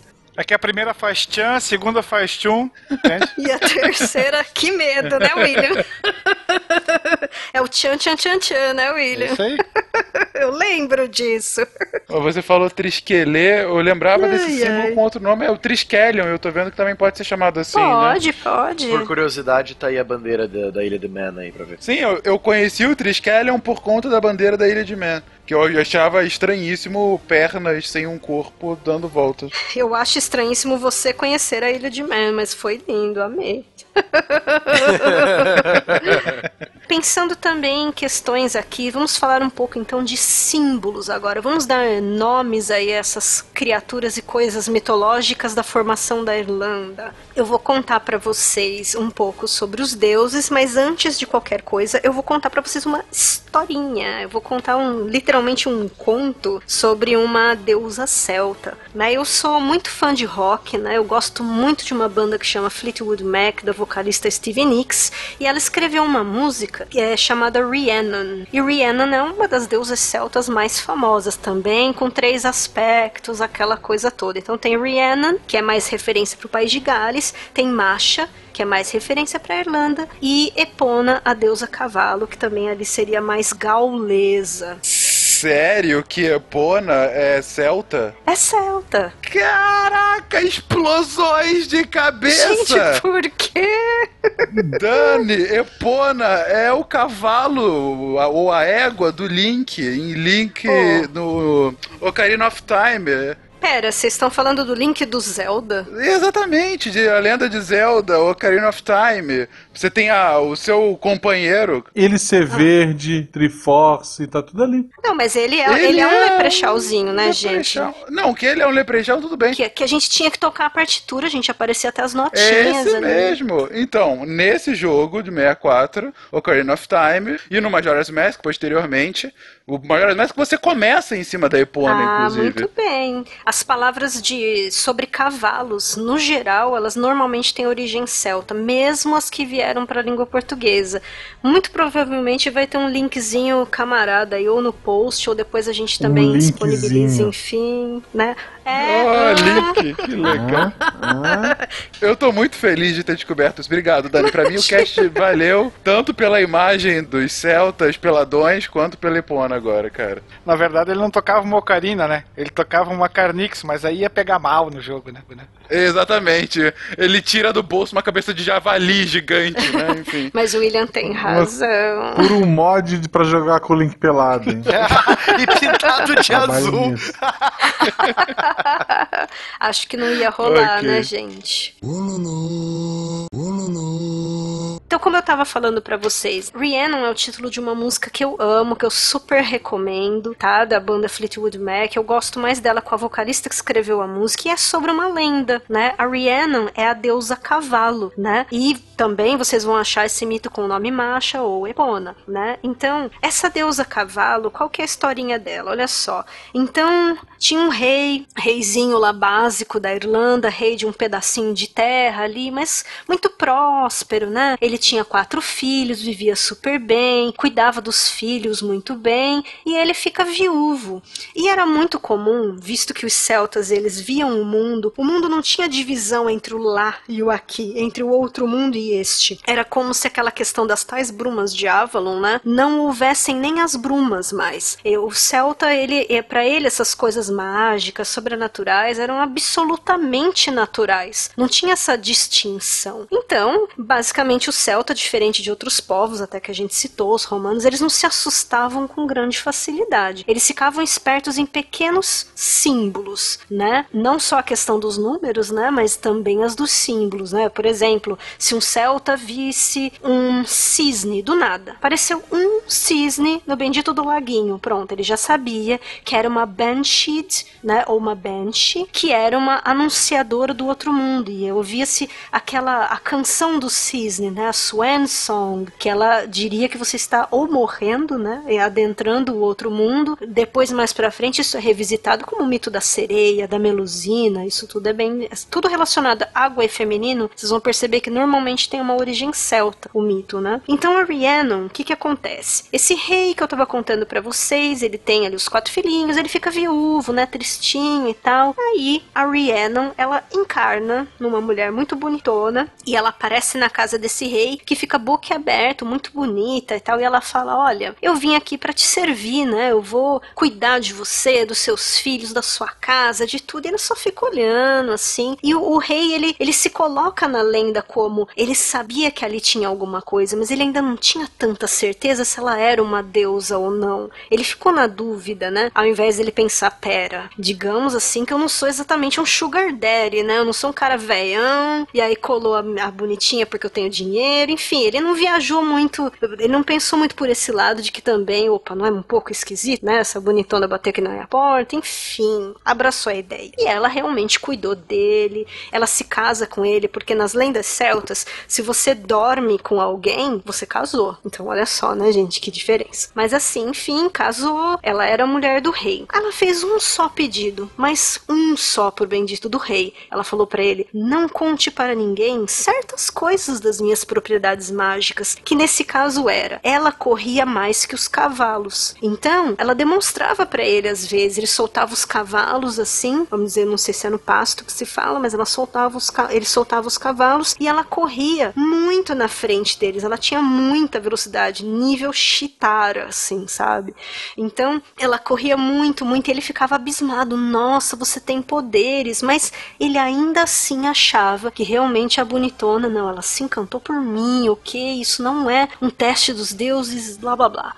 Aí, eis que um festival, daqueles festivais celtas, que os celtas amavam as festividades, porque era tudo um combo, era um combo religião com amar festividades e tal. Então, ela pede pra ele, ela fala: Ok, você quer ir na bendita da festividade, lá pular os fogos de Bel, você quer encontrar com um outro rei que ali hierarquicamente estava acima dele, vai lá, né, pra eles comemorarem a sua bonança, mas não revele nada sobre mim, nada, né? Aí ele promete, jura de pé junto e vai. Aí chega lá, ele encontra um outro rei, tão importante quanto ele, ou na verdade um pouco mais, e aí ele não se aguenta. Ele não se aguenta porque esse outro rei, ele não para Como de falar o quanto, né? Ele não para de falar, ai, o quanto que os cavalos deles correm e são maravilhosos e não sei o que. Aí, o fofo que já devia ter bebido um pouquinho de uísque or something, ele fala assim: Bom, a minha mulher corre mais que todos os seus cavalos. Não aguentou, né? Quem Aí ele foi nunca, né? preso, basicamente. Aí ele é preso e falam pra ele: Olha, isso é desrespeitoso, você não me conte essa mentira. Aí ele jura que não é mentira. Aí prendem a mulher dele. Detalhe: a mulher dele estava grávida, já dos seus praticamente nove meses, e arrastam a mulher pra lá e assim falam pra ela: Olha, se você não correr com os meus cavalos, a gente vai matar o seu marido. Então é uma questão agora, vida ou morte, você tem que correr. E ela fala: Mas puxa, ela clama pra, pela empatia da audiência, né? Ela fala: Olha, eu tô grávida, vocês todos tiveram mãe. Ela começa a trazer ali, tentar puxar uma empatia. Nada dá certo. Pois então ela vai, corre, vence a bendita da corrida, aí ela se revela. Aí ela fala: Então, vem cá, povo, deixa eu falar quem eu sou. Aí ela fala: Eu sou Rhiannon, eu sou a deusa Macha, eu sou Epona. E vocês colocaram uma mulher no auge de sua fragilidade para correr com cavalos. Eu clamei pela sua, né, empatia e essa empatia não veio. Então, pois agora eu vou jogar a minha maldição. E lá vai ela e manda uma maldição que todas as vezes que eles estejam com grandes problemas, seja em colheita, seja em guerras e tal, eles vão se sentir como uma mulher que se sente ao dar à luz no nível de fragilidade que ela se sentiu. E ela roga aquela praga dark que fecha o tempo assim e ela some, né? Ela volta pro mundo etéreo. Uhum. E tem alguma influência isso nesse ou é só realmente um mau agouro? Não, na, na verdade, assim, veja, é um mito de uma das deusas principais celtas. O que, que a gente pode tirar disso? Primeiro, a gente não está falando de uma sociedade em que simplesmente o homem vai se impor em relação à mulher e vai ficar por isso mesmo. Né? Então já é uma coisa que a gente lê da sociedade celta que é bem diferente. E também a gente tira a conclusão de que o uísque desde sempre causando problema na sociedade, né? causando problemas. E a, a história dela é cantada, cantada, cantada por tantas vezes que você deve é aquela coisa. Se a gente fosse achar uma moral da história, olha, compadeça-se do próximo. É o mínimo que você pode fazer, né? Aproveitando, falando de uísque, voltando pra nossa amiga Irlanda, um dos reinos irlandeses medievais que falei pra vocês foi o de Ulster, né? Lá no, no norte da ilha da Irlanda. A bandeira de Ulster, da região, do estado de Ulster, né? Ela tem uma mão vermelha. Sempre teve essa mão vermelha. E essa é uma lenda que até hoje tá no folclore dos irlandeses do norte, que é a mão vermelha de Ulster. Tá, como é que é essa lenda? É o seguinte: o rei de Ulster morreu sem deixar herdeiros. Ou seja, né, vai dar problema. É, muitos nobres de várias partes da Irlanda, nobres e, e membros de clãs importantes da Irlanda, vão para o norte da Irlanda, se reúnem para saber quem que vai ser o próximo herdeiro, né? E, mas sabe como é que é irlandês tentando conversar, bebe aqui, bebe ali, começa aquela porradaria toda. Parece o- o- uma parte lá do desenho do, da Valente, né? Alerta do estereótipo. Eu estou brincando, Dani. Não, não, não. Nesse caso, os caras chamam whisky de água. Não tem. então, ó, o Tarik tá comigo. Não, não é, não é questão de estereótipo. Se se o Tarik tá me apoiando, tem alguma coisa errada. Eu tô contra ti automaticamente, só pra deixar registrado. É, Com medo de dar uma confusão, todo mundo se organizou. Ah, vamos se organizar, vamos fazer uma competição. Ah, vamos competir, né? Vamos ver quem que é o melhor em alguma coisa. Aí eles começaram a pensar, ah, vamos fazer o seguinte, corrida de barco. Quem ganhar, né, quem chegar primeiro ali vai ser o rei, né? Então os nobres se organizam, pegam seus barquinhos e começam a corrida e tal. Um desses nobres do clã O'Neill, né? Ele estava em segundo lugar e vendo que ele ia perder, ele fez algo que muitos chamam de um ato de desespero profundo. Eu acho que o cara queria ser rei de Ulster mesmo. O cara corta a própria mão e joga a mão na praia. A mão dele Meu caiu antes do, do barco estar em primeiro lugar. Ele É. virou o rei de Ulster. é. Porque ele cortou a própria mão e jogou a mão na praia. Por isso que existe uma mão ensanguentada, uma mão vermelha na bandeira de Ulster até hoje. Cara, isso é lenda ou é baseado baseado em fatos reais. Olha, não, não existe comprovações. E como, como eu disse que faz parte do folclore da região até agora, e como nós já dis, dissemos no, no programa inteiro que os celtas, irlandeses, escoceses, eles é, têm um pé na, no mito, na lenda, né? Então é, é muito difícil comprovar. No caso, uma mão. No caso, uma mão no, na lenda, é. Na verdade, a mão era amarela. ainda. Eu acho que a tática que ele usou pra vencer a, a, a disputa aí foi outra. É, em termos de lendas celtas, a lenda celta talvez que tenha chegado com mais força até os nossos dias seja a lenda do rei Arthur. Né? Na mitologia celta, seja irlandesa, escocesa, galesa, principalmente galesa, sempre existe o rei que virá. Sempre existe esse rei que foi, o rei que virá. Né? Uma letra de música que explica maravilhosamente bem, em, em consonância aí com as lendas celtas, é de uma banda que se chama Blind Guardian, a música The Past and Future Secret. Essa é uma letra que tem tradução na internet, dá para entender legal. Tem também a Mordred Song, que é sobre o filho do rei Arthur, também explica super bem essa parte de, vamos dizer assim, origens do rei Arthur. Mas enfim, ele também tem o druida que o aconselha, a, a coisa do nascimento do rei Arthur, ele é um, ele é um celta, ele nasce celta, depois ele é cristianizado, ele continua ali com o seu druida mestre, né, ao lado dele, e também de uma certa forma com a meia-irmã mestra Morgana.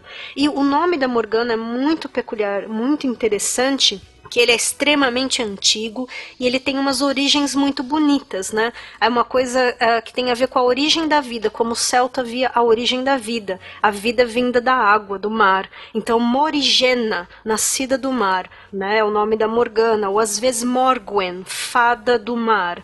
Né, e originando depois a sua, a sua terceira, vamos dizer assim, característica como uma deusa mais guerreira, que era Morrigan, também. Então, uma série de é, construções sob o nome de Morgana que denotam assim essas origens mais longínquas aí da formação dos povos celtas, das crenças da maioria deles, etc.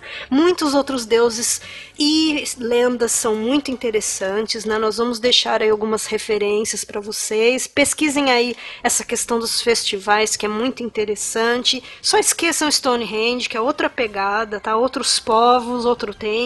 Existe muito mix sobre isso, né? E é isso, gente. Eu tenho aqui umas coisinhas em gaélico para dizer tchau e apenas. O que eu achei interessante do, de Rei Arthur era justamente quando você começou a falar da deusa e tudo mais. O tempo todo você vê nas lendas arturianas a tensão, né? Entre a, a religião pagã né, da, da, veneração à deusa, e você tem do outro lado o crescente cristianismo, né, a cristianização daquele povo e os embates que vêm a partir disso. Você tem o matriarcado uh, pagão por um lado e o patriarcado cristão do outro. É, uma outra tensão aí que você comentou que na hora também me lembrou das lendas arturianas é ah, porque para os celtas você dormir junto já era considerado casamento. Ora, em muitas das lendas não são são todas, né, que assim consideram, mas em muitas das lendas você tem um momento em que Arthur deita-se com Morgana justamente para que vai dar posteriormente no, no Morwen, né, no, no Mordred, no filho isso. dos dois. Que mata Rei Arthur, né? Que mata Rei Arthur posteriormente. Em várias lendas acontece o mesmo, só se troca o nome. Ao invés de Arthur é Gaidian, só vai trocando nome, ou seja, se repete pelo menos três vezes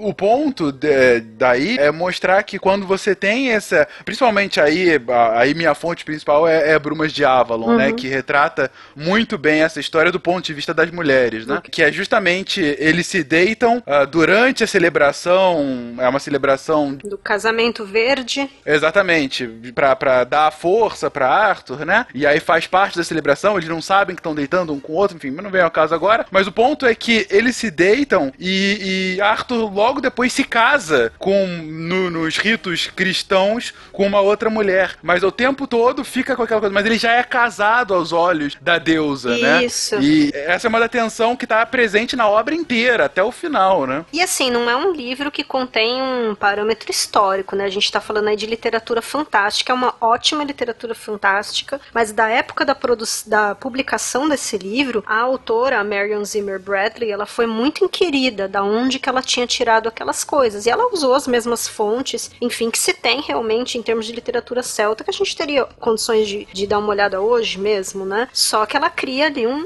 ela falou que era uma literatura de fantasia, né? Mas enfim, essa parte, da, essa leitura que você fez, Fencas, ela tá muito correta se a gente olhar mesmo para as lendas mais antigas celtas, onde sequer a menção de nome Arthur é feita. Mas existe esse herói, o ciclo do herói, tudo bonitinho, como, como manda aí a tradição da mitologia, né? E para fechar, mais uma questão aí dos embates de cristianismo versus celtas, né? Versus os filhos da deusa, o povo de Dana, a própria questão da voz, da voz feminina, né? A Morgana e outras das druidezas, vamos dizer assim, a maioria delas cantava, tocava harpa, cantava, né? Sempre era falado da voz muito bonita. E a maioria das lendas de uh, figuras femininas que tem a ver com água, seja do mar, seja de lago, como a própria Dama do Lago, tem muito a ver essa questão de cantar e a palavra cantar no sentido de encantar, a raiz da palavra mesmo, que significava encanto, né? Então, uma qualidade mágica aí. Com o cristianismo, a mulher ela é impedida de falar na assembleia. Isso, né, fazendo aqui uma referência a alguma coisa aí de textos bíblicos, né, também. Então, a, a voz da mulher ela vai sendo restrita, restringida, né? E só lá na frente, na Idade Média, a gente tem a Hildegard von Bingen, que tem ali umas composições posições também mais, vamos dizer assim, religiosas cristãs, né? Que ela, ela a história ainda a registra. Mas era vedado, porque se é o canto feminino que vem da água, que é meio sereia, que pode encantar, se ele sai daquela boca, né? Então todos aqui vamos sofrer os encantos maravilhosos aí da, da voz feminina, estaremos todos prostrados. Isso a gente vê depois lá na frente na Inquisição também, como justificativa de bruxaria, né? Olha, mas ela canta, é muito bonito eu senti alguma coisa, ó. Oh, então só pode ser uma bruxa. Ah, como sempre, nós sempre voltamos para as fogueiras, né, pena? Mas eu estou na idade moderna já. É legal você ter falado da canção também, né? É bom citar, tem uma animação muito bonita, bem legal, uma animação irlandesa que se chama Song of the Sea, a canção do mar, né? Tem tudo a ver, é uma lenda, é uma lenda celta irlandesa, muito bonita a animação e muito muito é, baseada em tudo isso que a gente já falou no cast também. A Canção do Mar é o nome do desenho. É muito legal. Enfim, enfim, falamos dos celtas, de lendas arturianas, de lenda de Zelda, falamos sobre guerreiros nus de azul. Fiquei muito impressionado ainda com essa imagem do combate celta, de bigas. Ai, como era grande. falamos das mulheres guerreiras as mulheres guerreiras da deusa, enfim, conhecemos um pouco mais sobre os celtas, esse povo que não é bem um povo, mas ainda assim que sem dúvida alguma deixou a sua marca na história. Guaxa, palavras finais? E eu vejo vocês no próximo episódio, a gente vai falar da decadência, que é quando eles foram rebaixados, receberam neon. Ai, meu Deus. gente, eu quero dar tchau para vocês em, em gaélico. Vou ensinar Por vocês. Favor. Bom, todo mundo conhece o Cheers, né? O saúde irlandês-escocês, que é o Sloincha. Eu vou ensinar para vocês a dizer tchau. É Slan Gofoil. Slan? Slan Gofoil. Não é Slan, Fenca. Sai, sai de RI. Não é Slan, é outro cast esse. Já fizemos. Ó, Slan. Slagofoil. Slagofoil. Isso, bonitinho. Oh. Pronto. Slam, oh, beleza, Slam. Beleza. Slam pra todo mundo. Slagofoil. Tchau.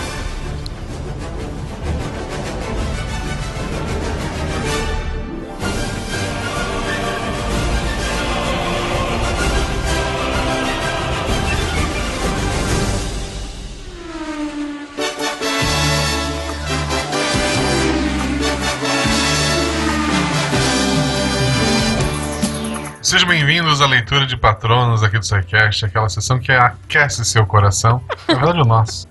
Eu estou aqui hoje com convidados muito especiais. Estou aqui com a minha querida Jujuba. Olá, ouvintes! Com o grande homem da podosfera brasileira, o microfone dele é mais alto que todos nós, Fernando Malta. Boa noite, ouvinte. Com ele, a pimenta da podosfera brasileira, aquele humor ácido que todos amamos e apreciamos, Tarek Fernandes. Olá, boa noite. É isso, gente. Sejam bem-vindos então à leitura de patronos. Aquela sessão em que ninguém escuta e tá perdendo provavelmente uma das melhores partes do podcast. Cara, eu adorei essa coisa de ser meio rádio AM, sabe?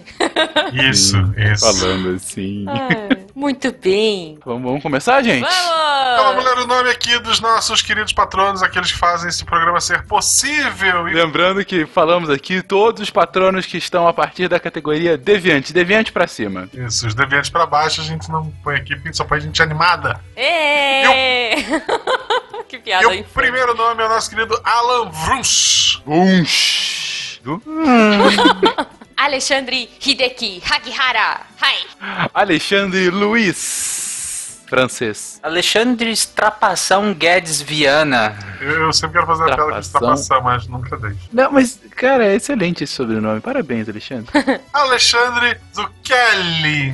Você sabe que Kelly. eu, eu, eu sempre confundo o Zucchini com o zucchini. Zucchini é tipo abobrinha. E aí eu olho e falo, caramba, é abobrinha, eu vou zoar. E aí eu lembro que não. Quem? Mal, Obrigado Alexandre. por compartilhar. Pô, agora vocês sabem, olha só, cultura inútil, zucchini. A gente tem um ouvinte da Itália Obrigado. e ele sabe disso. É verdade, ele falou conosco esse essa semana. Ele comentou no podcast de relatividade, inclusive, que ele ainda não entendeu o que quer dizer carro pica. Se no cast relatividade foi a única coisa que ele não entendeu, ele tá muito bem. É um bom ponto. Justo. Excelente ponto. Anderson Marcelino Cardoso. Eu gosto de Marcelino. Tem gente que me chama de Marcelino. Eu Ah, odeio essas pessoas. Mas Eu quero bater sim. pessoas, né? ai, gente, vamos chamar a Guaxa de Marcelino agora? Não, Eu obrigado. acho justo. André Andrade. Tipo um trava-línguas. Sim. Fala três vezes rápido. André Andrade, André Andrade, André Andrade. Ah, não é um trava-línguas, desculpa. Eu, eu me perco no André. André Bessa. Ele é legal. Ah, coitado, ele já é tão zoado lá do grupo. Exatamente. Ele mal entrou no grupo, a primeira piada que veio, né? Ah, Enfim, mas desculpa, é- André. é- imagino que ele ouça isso muito. A beça. Ah, besta! Ai, meu Deus. E continuando aqui, temos André Bonfá. Ele tem que melhorar no resto, no Ré, no Mi. Meu Deus. André, que não é Kinder Bueno. É. Aliás, se não me engano, gente, esse André Bueno é amigo do Jujubo. Olha só, beijo pra você, André, se for. Isso. Se não for, não quero dar beijo. Se não for, exploda. Exatamente. Não, é porque ele descobriu quem era o Jujubo pelas descrições. Tipo, não, porque ele é geólogo, não, porque não sei o que. Um dia ele chegou no Jujubo no trabalho e falou: Cara, é, desculpa a pergunta estranha, mas você é o senhor Jujubo? Foi algo assim, sabe? Tan, tan, tan. É. André Luiz Parisotto Reichert. Bonito, nome interessante. É um cara que tá na, na fronteira da Itália com a Alemanha, né? Parisotto e Reichert. É um verdade, cara- é é verdade. suíço, praticamente. Antônio Alísio de Menezes Cordeiro. A, a Liz é um vento, gente. Esqueça agora. Mary had. Deixa eu tomar ar agora. O, Tarek tá rindo pelo último sobrenome que o, o traz lembranças, eu sei disso. Isso. Dois, do- duas leituras atrás, dois meses atrás. Ok. Antônio Carlos da Graça Mota Durão de Souza. Aí, firme e forte. Boa. Parabéns. Arnon Afonso O Paz. Esse O de. Do que que é o O, gente? Não, não, é o Paz mesmo. Ele O botou Paz. o artigo. Ah, entendi. Então é O Arnon é Afonso Arnon Afonso. O Paz. É tipo o grande, o breve, ele é o Isso. Paz. Tá bom. Opa, o que traz a paz? Ouvinte. O militar que traz a Boa. paz. Benedito Xavier da Rosa, que na verdade é o pseudônimo do nosso querido Everton, Olha só. Sim, porque Benedito e Everton tá ali, gente. recebe todos os e-mails no nome de Benedito. É. Tá quase igual, É o João né? do caminhão lá dos Mamonas. Bernardo F. Malta. F de farinha. Boa. Ou farofa, eu prefiro farofa. Podia ser sentimentos hoje. Entendi, mas farinha é mais é versátil. Hoje podia ser sentimento. Boa, boa. Então vamos, vamos. Vamos no sentido. Bernardo Furioso Malta. Furioso, beleza. Imagina o irmão do Malta, assim, furioso, grande, assim, sabe? Ok. alto, furioso. Isso define muito as pessoas. Eu e o Guaxa falamos feliz e o Tarek furioso na hora. Realmente, obrigado, Tarek. Ok, ok. Betânia S. Santos. O S, obviamente, é de sorridente. Ah, Sorridente. que lindo, que lindo. Beleza. Um nome que eu adoro falar porque tem muitas letras. Bruna Dir. Gente, tem muitos Is e muitos R's. Adoro, Bruna. Beijo. Isso, você. dois de cada. Ah, deixa eu exagerar um pouco, por favor. Me deixa. Também temos Bruno Avelar Alcântara. Avelar Alcântara lembra... podia ser nome de general, né? General Avelar Alc- Alcântara. Avelar Alcântara é Bruno, um nome. nisso. Não, não, eu acho que é mais nome de novela mexicana, sabe? Tipo, nome de. E, e do cara rico da novela, sabe? Tipo, ah, é o senhor Bruno Avelar Alcântara, o dono das indústrias. Ah, verdade. Sabe? Tipo, Boa. Já me convenceu, é isso. Virou de general pra vilão de novela mexicana, Bruno. Foi mal. eu prefiro. Bruno Costa Malta. Não era o Malta agora? Olha, o, o Tarek tá, tá só com a família Malta É. aí, né? Hoje, Bruno Fernandes! Olha aí. Deve ser parente da família Malta também. Porque é Bruno? Ok. É, é exatamente. Todos os Brunos são, né? Beleza. Bruno Jardim, que vem nos iluminar com suas flores. Não? Oh, que belo. Ah. Esse, esse é o cara que a gente tem que cuidar quando tá sozinho. Oi? Eu não falo que a gente não tem que correr atrás da borboleta, a gente tem que cuidar do jardim. Ah, nossa, eu não conheço isso, não. Ah, eu- nossa, gosta. Mas tá bom, tá bom, gente. Vamos Ah. regar o Bruno, então, com muito amor e abraços. Por que não? Bruno Suzin Saito. Saito. Isso, nosso médico veterinário preferido. Há controvérsias, tem outros aí. Eu- eu- O meu é Flávio. E aí? Tem o Tarek também, poxa. É Médico. Ah, tá. Ah, Médico. Tá, tá bom. Você ainda está em formação, então tudo bem, justo. Carlos Eduardo Balbino da Silva. Bambino, parece Bambino. Bambino. Bambino. Então, Fazendo a mão assim de coxinha pra cima, sabe? Eco. Eco. Cássio Santana. Sim, é com apóstrofo, sim, lembra o relógio. Ótimo. Bora. Relógio? Tá bom. Eu, eu acho que eu sempre faço essa pergunta. César Agenor Fernandes da Silva. O CA, Olha. que inclusive estreou essa semana com Fronteiras no Tempo. Aê! O décimo podcast do Deviante.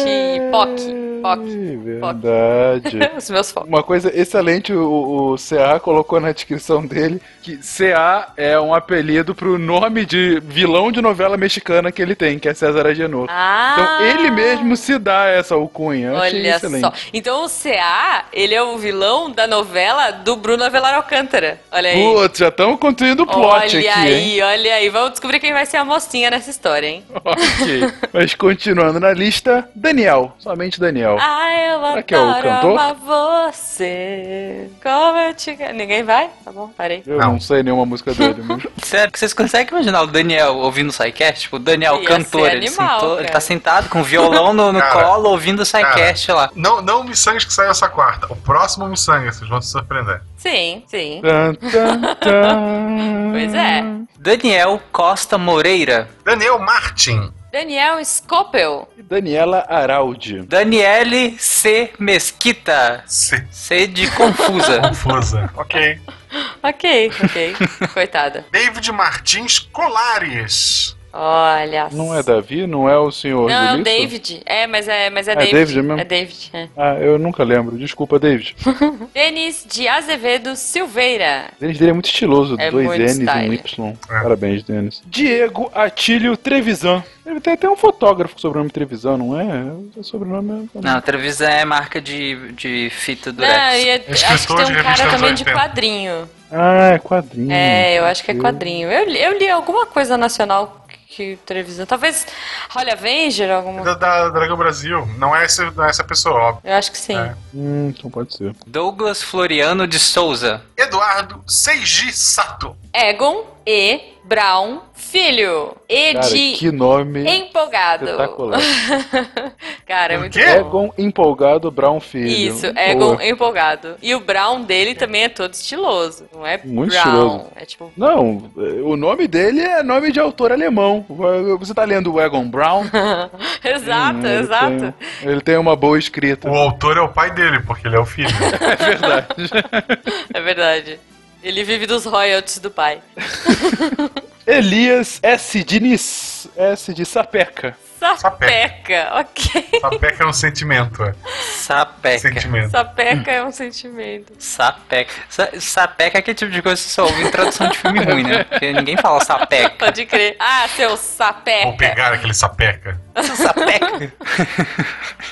Eloy Carlos Santa Rosa, de República da Nicarágua. Sabe que o República da Nicarágua não tá escrito ali, é uma piada que ninguém entende e não faz o menor sentido, sabe? né? A pessoa tem que ouvir o Faz, especial. faz sentido pra todo mundo que é fã do SciCast, sabe? Se você é fã de verdade do SciCast, explica o porquê na República da Nicarágua. É, manda nos comentários. Desafio Psycast. E a gente vai te dar um prêmio. Eu, eu tô em todos os episódios e não faço ideia de onde surgiu essa Ó, piada. ó, eu- eu- a gente não tinha combinado. Jujuba, a primeira pessoa que mandar por que, que o Eloy é a República da Nicarágua Vai. vai, ganhar um prêmio. É, fechou. Vai ganhar um prêmio. Fechou? Então, a gente fechou. envia um prêmio pra ele. É, e é bem legal. legal. A gente não, você envia. O negócio é seu, eu não vou me comprometer. Eu não tenho nada a ver com isso. A gente vai enviar um negócio muito legal. A gente É envia. Emerson Luiz Silva. Enio Galiferlin. Que nome legal. Cara, eu só tô pegando um nome legal hoje. Tô, tô empolgada. Lembrando que todos os nossos patrônimos têm nomes Muita legais. calma, não que os outros sejam chatos, mas é que eu tô pegando nomes peculiares, vamos dizer assim. Estilosos. Estilosos. Também temos o Fabian Marcel Menezes. A novela, acabou a piada. Fabian, ele é irmão, ele é irmão mais novo do, do nosso protagonista lá. Putz, o Fábio então é irmão mais novo do. Do Bruno. Bruno. Isso. Ele quer roubar a empresa do, do, do irmão, sabe? Tipo, Entendi. São irmãos só de mãe, são meio-irmãos. isso, meu irmão. Exatamente. Porque o pai é diferente, porque o nome, o sobrenome tá. Entendi. E pro, pro Fabian roubar a empresa do Bruno Avelar Alcântara, ele se alinhou com o César Agenor. Boa, o maldito boa. César Agenor. É isso, é o isso, cara. multimilionário odiado César Agenor. Ótimo, tá ficando Ok. bom isso aqui. Fábio dos Santos Ferreira. Fábio Fraieta. Fábio Sampaio Pérez. Fabrício GV Salles. Olha aí. É... Vixe, GV. Dois sentimentos. Gentil. Ah, Valoroso. sentimento, né? Não é adjetivo. É, valo... Não, é, não, valoroso também é adjetivo. Ele estava É, tem que ser sentimento. né? gélido. Sei lá. Nossa! Não. Estava Gélido gélido e e- vil. Não, vil não também é maior adjetivo. E. Va... Não, valente, Difícil, não. cara. Ele estava. E valer. Ele estava Se valente? sentindo valente. É, você estar valente. Garoteando. Garotear é um sentimento. Tá, Fabrício garoteando. Garoteando valente. Salles, ok, Fabrício, desculpa, eu falhei. Difícil o desafio de hoje. É, difícil. Felipe Augusto de Souza. Felipe Fiorito Mancini. Mancini. Felipe Queiroz da Silva. Que era nosso matemático. Olha Que aí. engabela esse host junto com o Pena. Fernando Maia Filho. O Fernando Maia é o nosso médico preferido do Olha. SciCast. Ah, não. Não, necessariamente. Esse Guaxa causando a discórdia. Fernando Augusto de Sotti. É só. Ainda bem que ele não tem azar. Putz, que horror! Parabéns. Ai. Ele- É, as pessoas andam, cortam o pé do Fernando pra andar pendurado, porque ele Que horror, dê sorte. meu Deus. Meu não, eu só Deus. pensei em andar do lado, assim, tipo, ser um amuleto de sorte. Desculpa, eu não resisti. Continuando a lista, Fernando Mão Grandão Malta. Olha Opa. só. Felipe Rios. Piada censurada. Flávia S. Nogueira Ward. Eu acho que como ela é até bem amiga da Betânia, ela também é sorridente. Flávia é sorridente Nogueira Ward. Boa, boa. E a Flávia é sorridente Muito, também, né? sempre. É, de fato. Agora sim, nossa médica veterinária preferida do SciCast. Sim. Não vou discordar. que bom. Mas o, o S podia ser super duper. Super duper. É um bom. É um Eu acho melhor. Flávia Serelepe Nogueira Ward. Serelepe. Serelepe é bom também. Serelepe. Franklin Marques de Oliveira. Cara, falar Franklin é muito legal. Franklin. Cara, fa- fala assim, Franklin. Franklin. É legal. Franklin. A língua balança, né? Parece um verbo com ing do, do inglês, sabe? Is Franklin. Ah, desculpa, gente. Vai, tá. ok, ok. Gabriel Medeiros. Gabriel Tully. Sem piada com Game of Thrones. Já acabou, gente. Vai só em Na 2019. verdade, eu pensei em. É, não. Giovanni Fedalto. Mas que... Não, não, não, não, não. Ok, Giovanni, seu nome é legal, mas nenhum bate esse. Gianfrancesco Muito Signore. bom, cara. Muito É verdade. Esse é o melhor. Fala o nome dele, dá aquele beijo no anel, no, no dedinho, sabe? Imediatamente. Gilmar Colombo. É, faz uns pães. Ele é um dos assistentes da TV Colosso. Isso, Gilmar- exatamente. Cara, que saudade, Gilmar. Eu queria verdade. muito assistir de novo. Falaram que ia voltar e mentiram, né? Porque não voltou. Anunciaram. Ah, não, bom, a Priscila bom. foi na Ana Maria Braga. Não tenho mais tempo pra assistir, gente, não. Não ia ser um pouco bizarro? Ah, não ia. A Cara. Priscila foi na Ana Maria Braga? Sério? Foi, eu juro que foi. Ela apareceu lá e aí a Ana Maria Braga falou: É, porque vai voltar a TV Colosso. E não voltou, gente. Fiquei bem triste. Vocês sabem que é só uma roupa, né? Sim. Pra mim é a Priscila. É a Priscila, verdade. ela é um cachorro que fala, tá? Julian Nóbrega, senhor dos cangurus. Isso. Guilherme D'Alonso Castro. Hélio Henrique Salatino. Olha, ele é Hélio Henrique e tipo, Sá Hélio latino, Henrique. sabe? Tipo, latino de novela mexicana. Não? Ele é um professor de química que dança merengue. Isso. Ele é o melhor amigo do Bruno. Boa, boa. Ele é o melhor amigo do Bruno. Melhor, amigo, Professor melhor amigo e confidente merengue. do Bruno. Ele anda com umas maracas, conhe- assim. Exatamente. Ele conheceu o Bruno nas aulas de merengue, quando Olha. ele quis começar a dançar. Bom, bom. Meu Deus. Horácio Facundo Leite dos Santos. Isso é novo?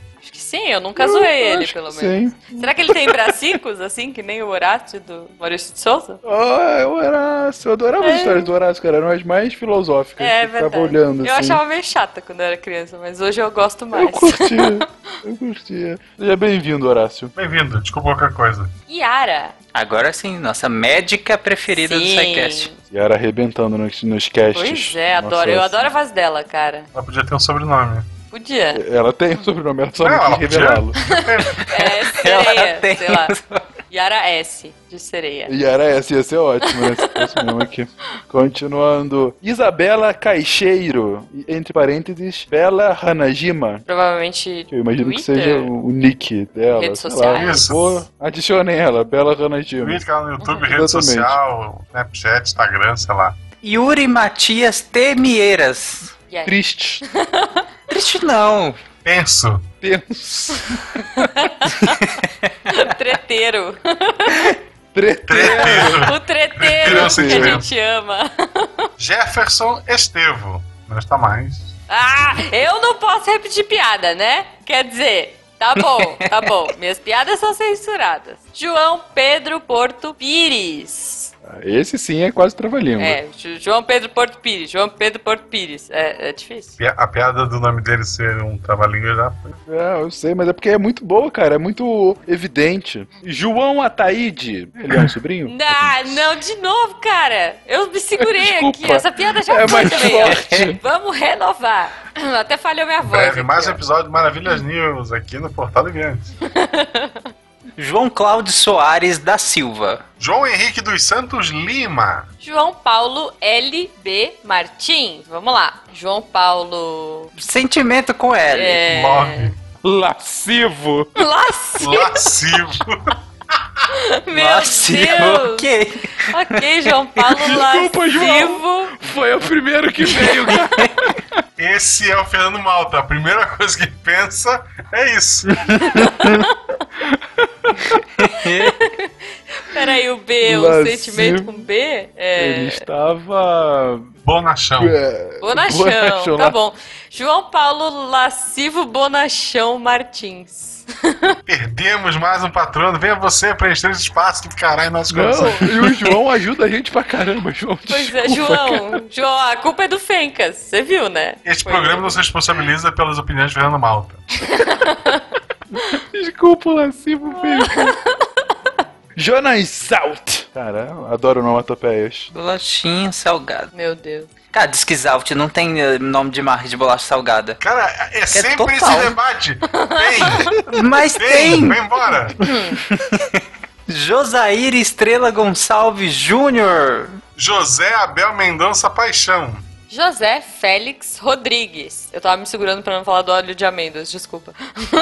Ele, ele já tem o sentimento no nome dele, né? O paixão. Então a gente Sim. pode Isso que eu tinha sim. pensado. Exatamente, já tá um cara apaixonado. Junior Koch. piada com coque e vão cortar, né? Deus.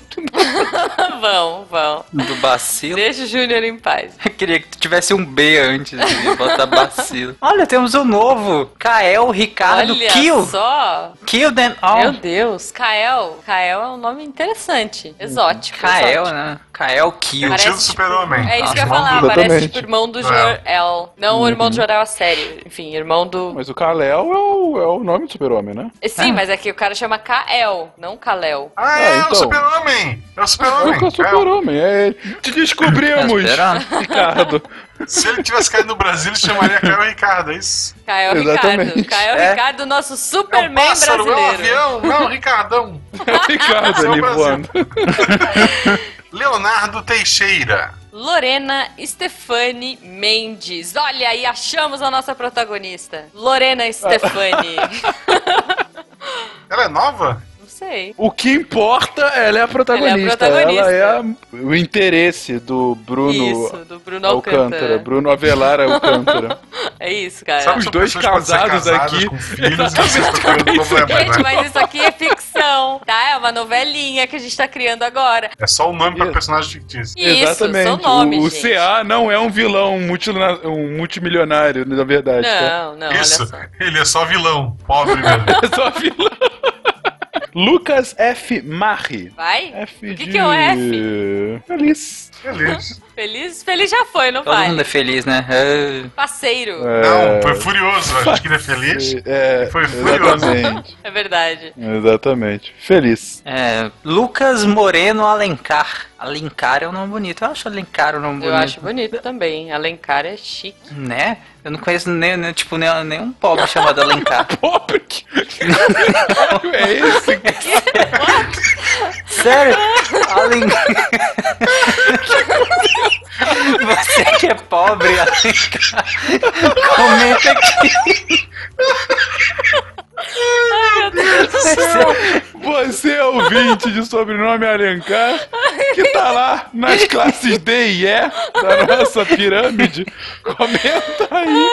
Prove que o Tarek está errado. Ou não. Ou se você tá lá com seu camaro amarelo, Gente, comenta. sei lá, é, é engraçado, porque tem nome que você ouve e você forma uma imagem na cabeça. Alencar é um cara de meia idade, com cabelos grisalhos e de classe média, média Entendi, alta. Ele é tipo um personagem daquele cara que faz as novelas da Helena. Como é que chama? Que todo mundo é Helena pra ele? É, exatamente. O... Manuel, não Ah, sei o quê, né? dele. Lucas Moreno Alencar é o advogado. Tem poucas falas, participa de alguns episódios. Exatamente. Ok, Boa. Ele só ok. vem justamente pra solucionar ou trazer mais problemas. Boa, Isso. boa. Sempre muito bem vestido, porque não há mendigo, cara? Sim. Nunca, nu- nunca poderia ser uma pessoa né? pobre, como a gente acabou de concluir aqui. Ele usa gravatinha merda. borboleta, Tomara sabe? Tomara que tenha hate contra você nos comentários, eu espero muito. Lucas Nunes. Lucas Rosa. Lucas sim. Rosa, gente, estamos no outubro rosa, né? Vamos combinar? Boa, bem lembrado. Vamos combinar, lembrei É. aqui. Sim, Lucas, vá fazer o seu exame. O Lucas não, cara, Não, mas mas, todas as sério. mulheres vão lá, façam Isso, seus todo- exames, fiquem em dia. Eu Lembrando acho- que homens também têm câncer de mama, tá? Homem Ah, é? também tem câncer de mama, exatamente, tem que lembrar disso. Sim, Eu tem. acho. Um assunto tão importante não deveria estar aqui os dois ouvintes nos ouvindo.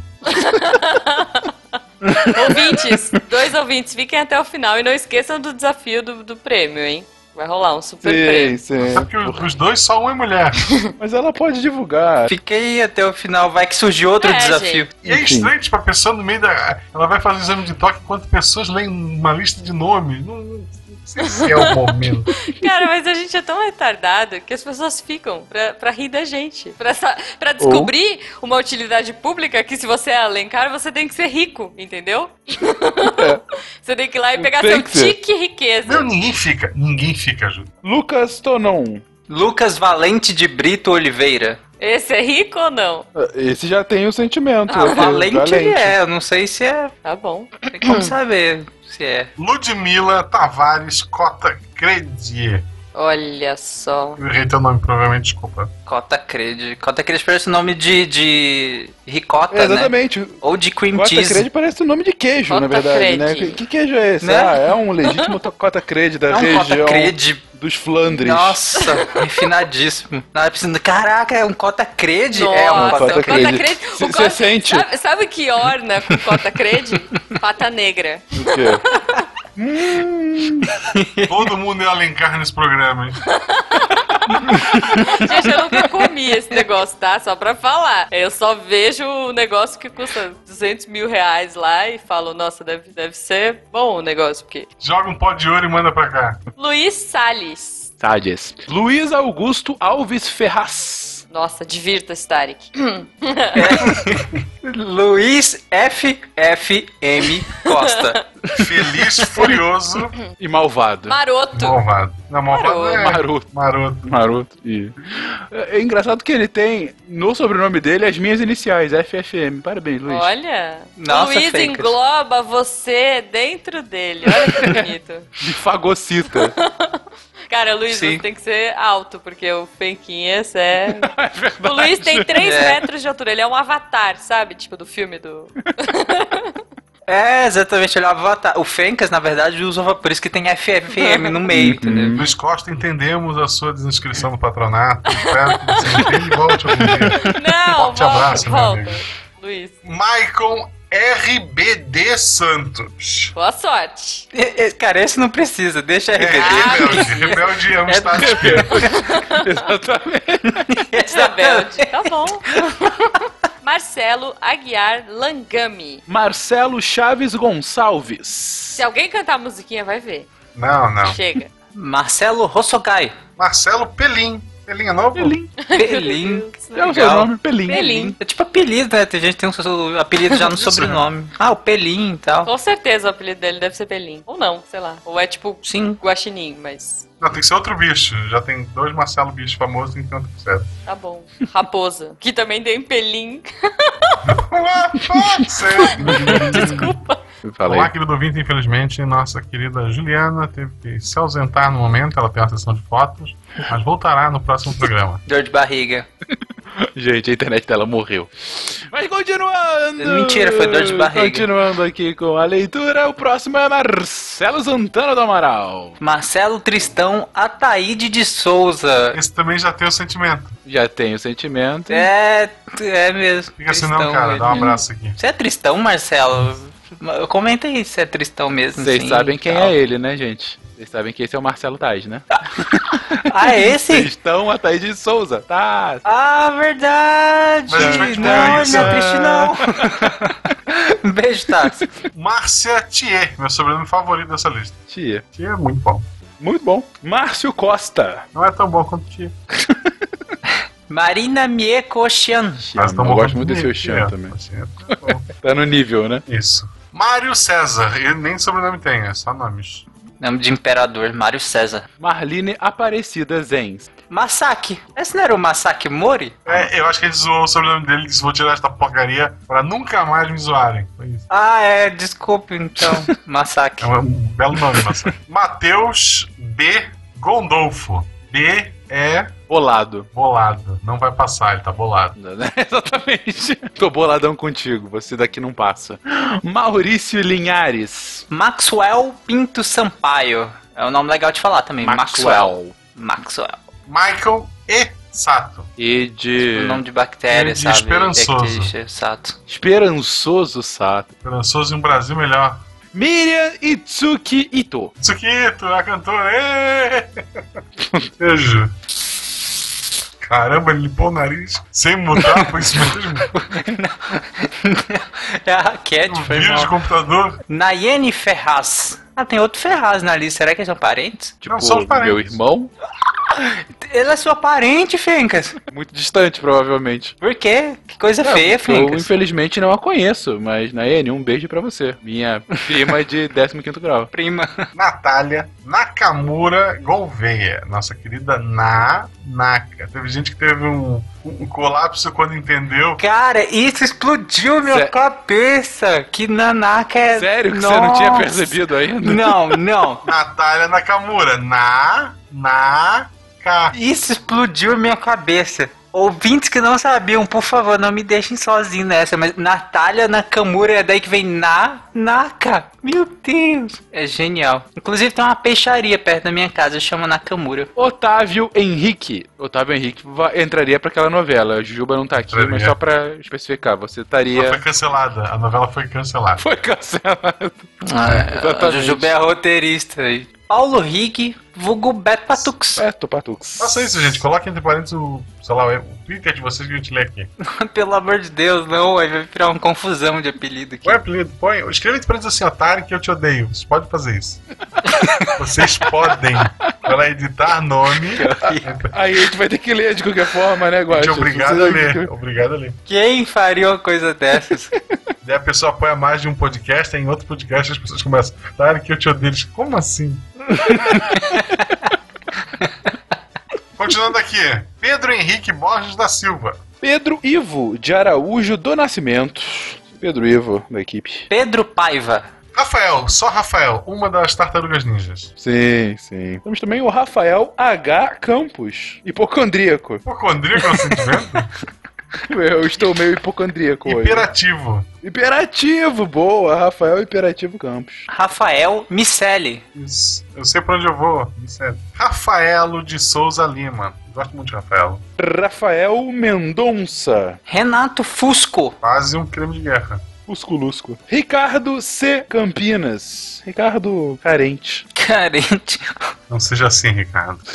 Ricardo M. Nakazone. Esse não tá carente. É, é, Da última vez eu falei, Ricardo, você ainda tá na friendzone da Nakamura? Olha, se ele tiver alguma pessoa da família dele, chama-se Natália, ou Nayene, ou Nádia, Nossa. vai ser uma Nanaka também. É, Sim, verdade. e ele está na Nakazone. Nakazone. Caraca. Adeus, Ricardo. Coitado, Foi cara. realmente um prazer tê-lo como nosso patrono. Eu entendo essa substituição. Lembre-se que eh, outros programas do Portal da Eventos também possuem patronatos com respeito. O M você não disse o que é. É verdade. Ah, é. Malandro. Ok, se Não, você não, não, tinha sentimento, ido, mas- adeus, querido. Ricardo Tuma Guariento. É novo esse. Variando. Tuma Guariente. Tuma Guariento, isso. É um programa Guariento. infantil com fantoches. Isso aí. Porra. Rinaldo Igual Júnior. É, ok. A mesma piada sempre é a cara É um sentimento. Como é que você tá? É, Meio me- igual. É igual. Tô. ok. E o seu pai também. Exatamente. Tô igual o papai hoje. É.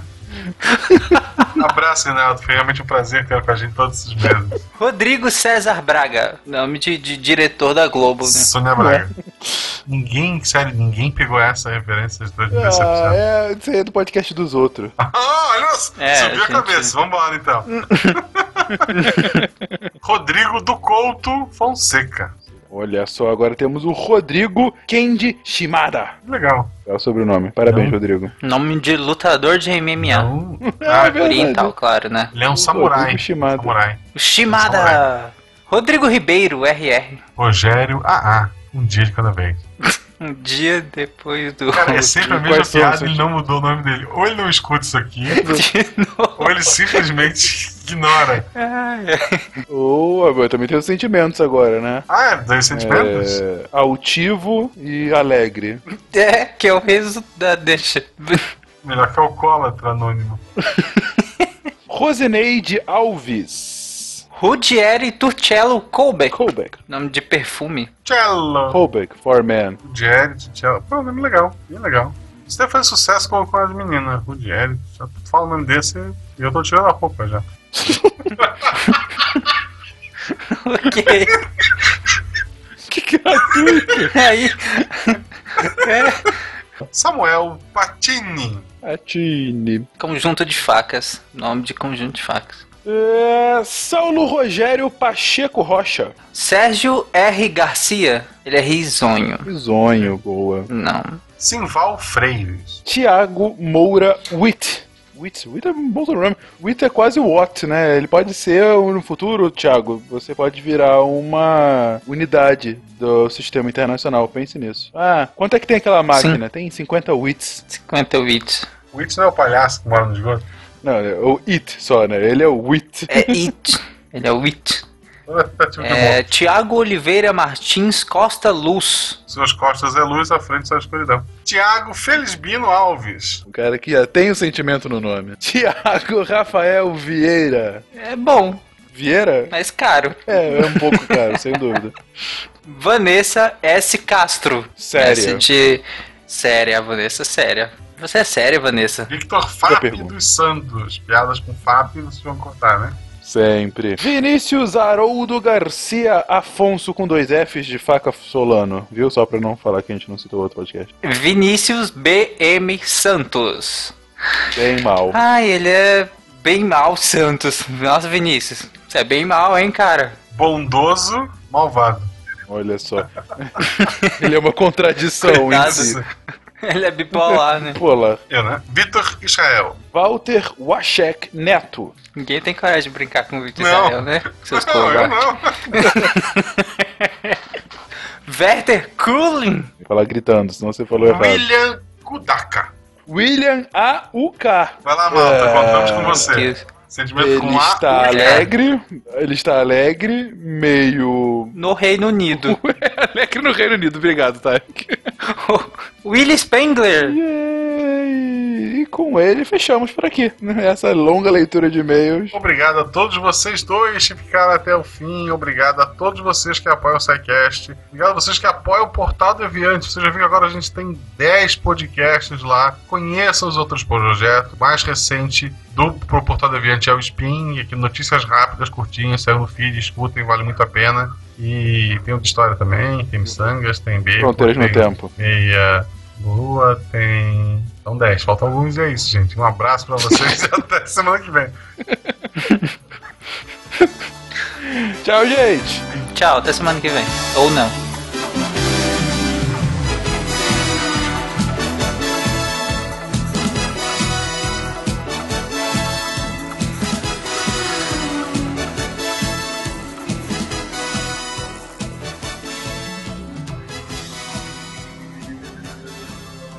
Se a ciência não for divertida, tem alguma coisa errada. Tem que ser divertida. A coisa mais divertida que tem é a ciência.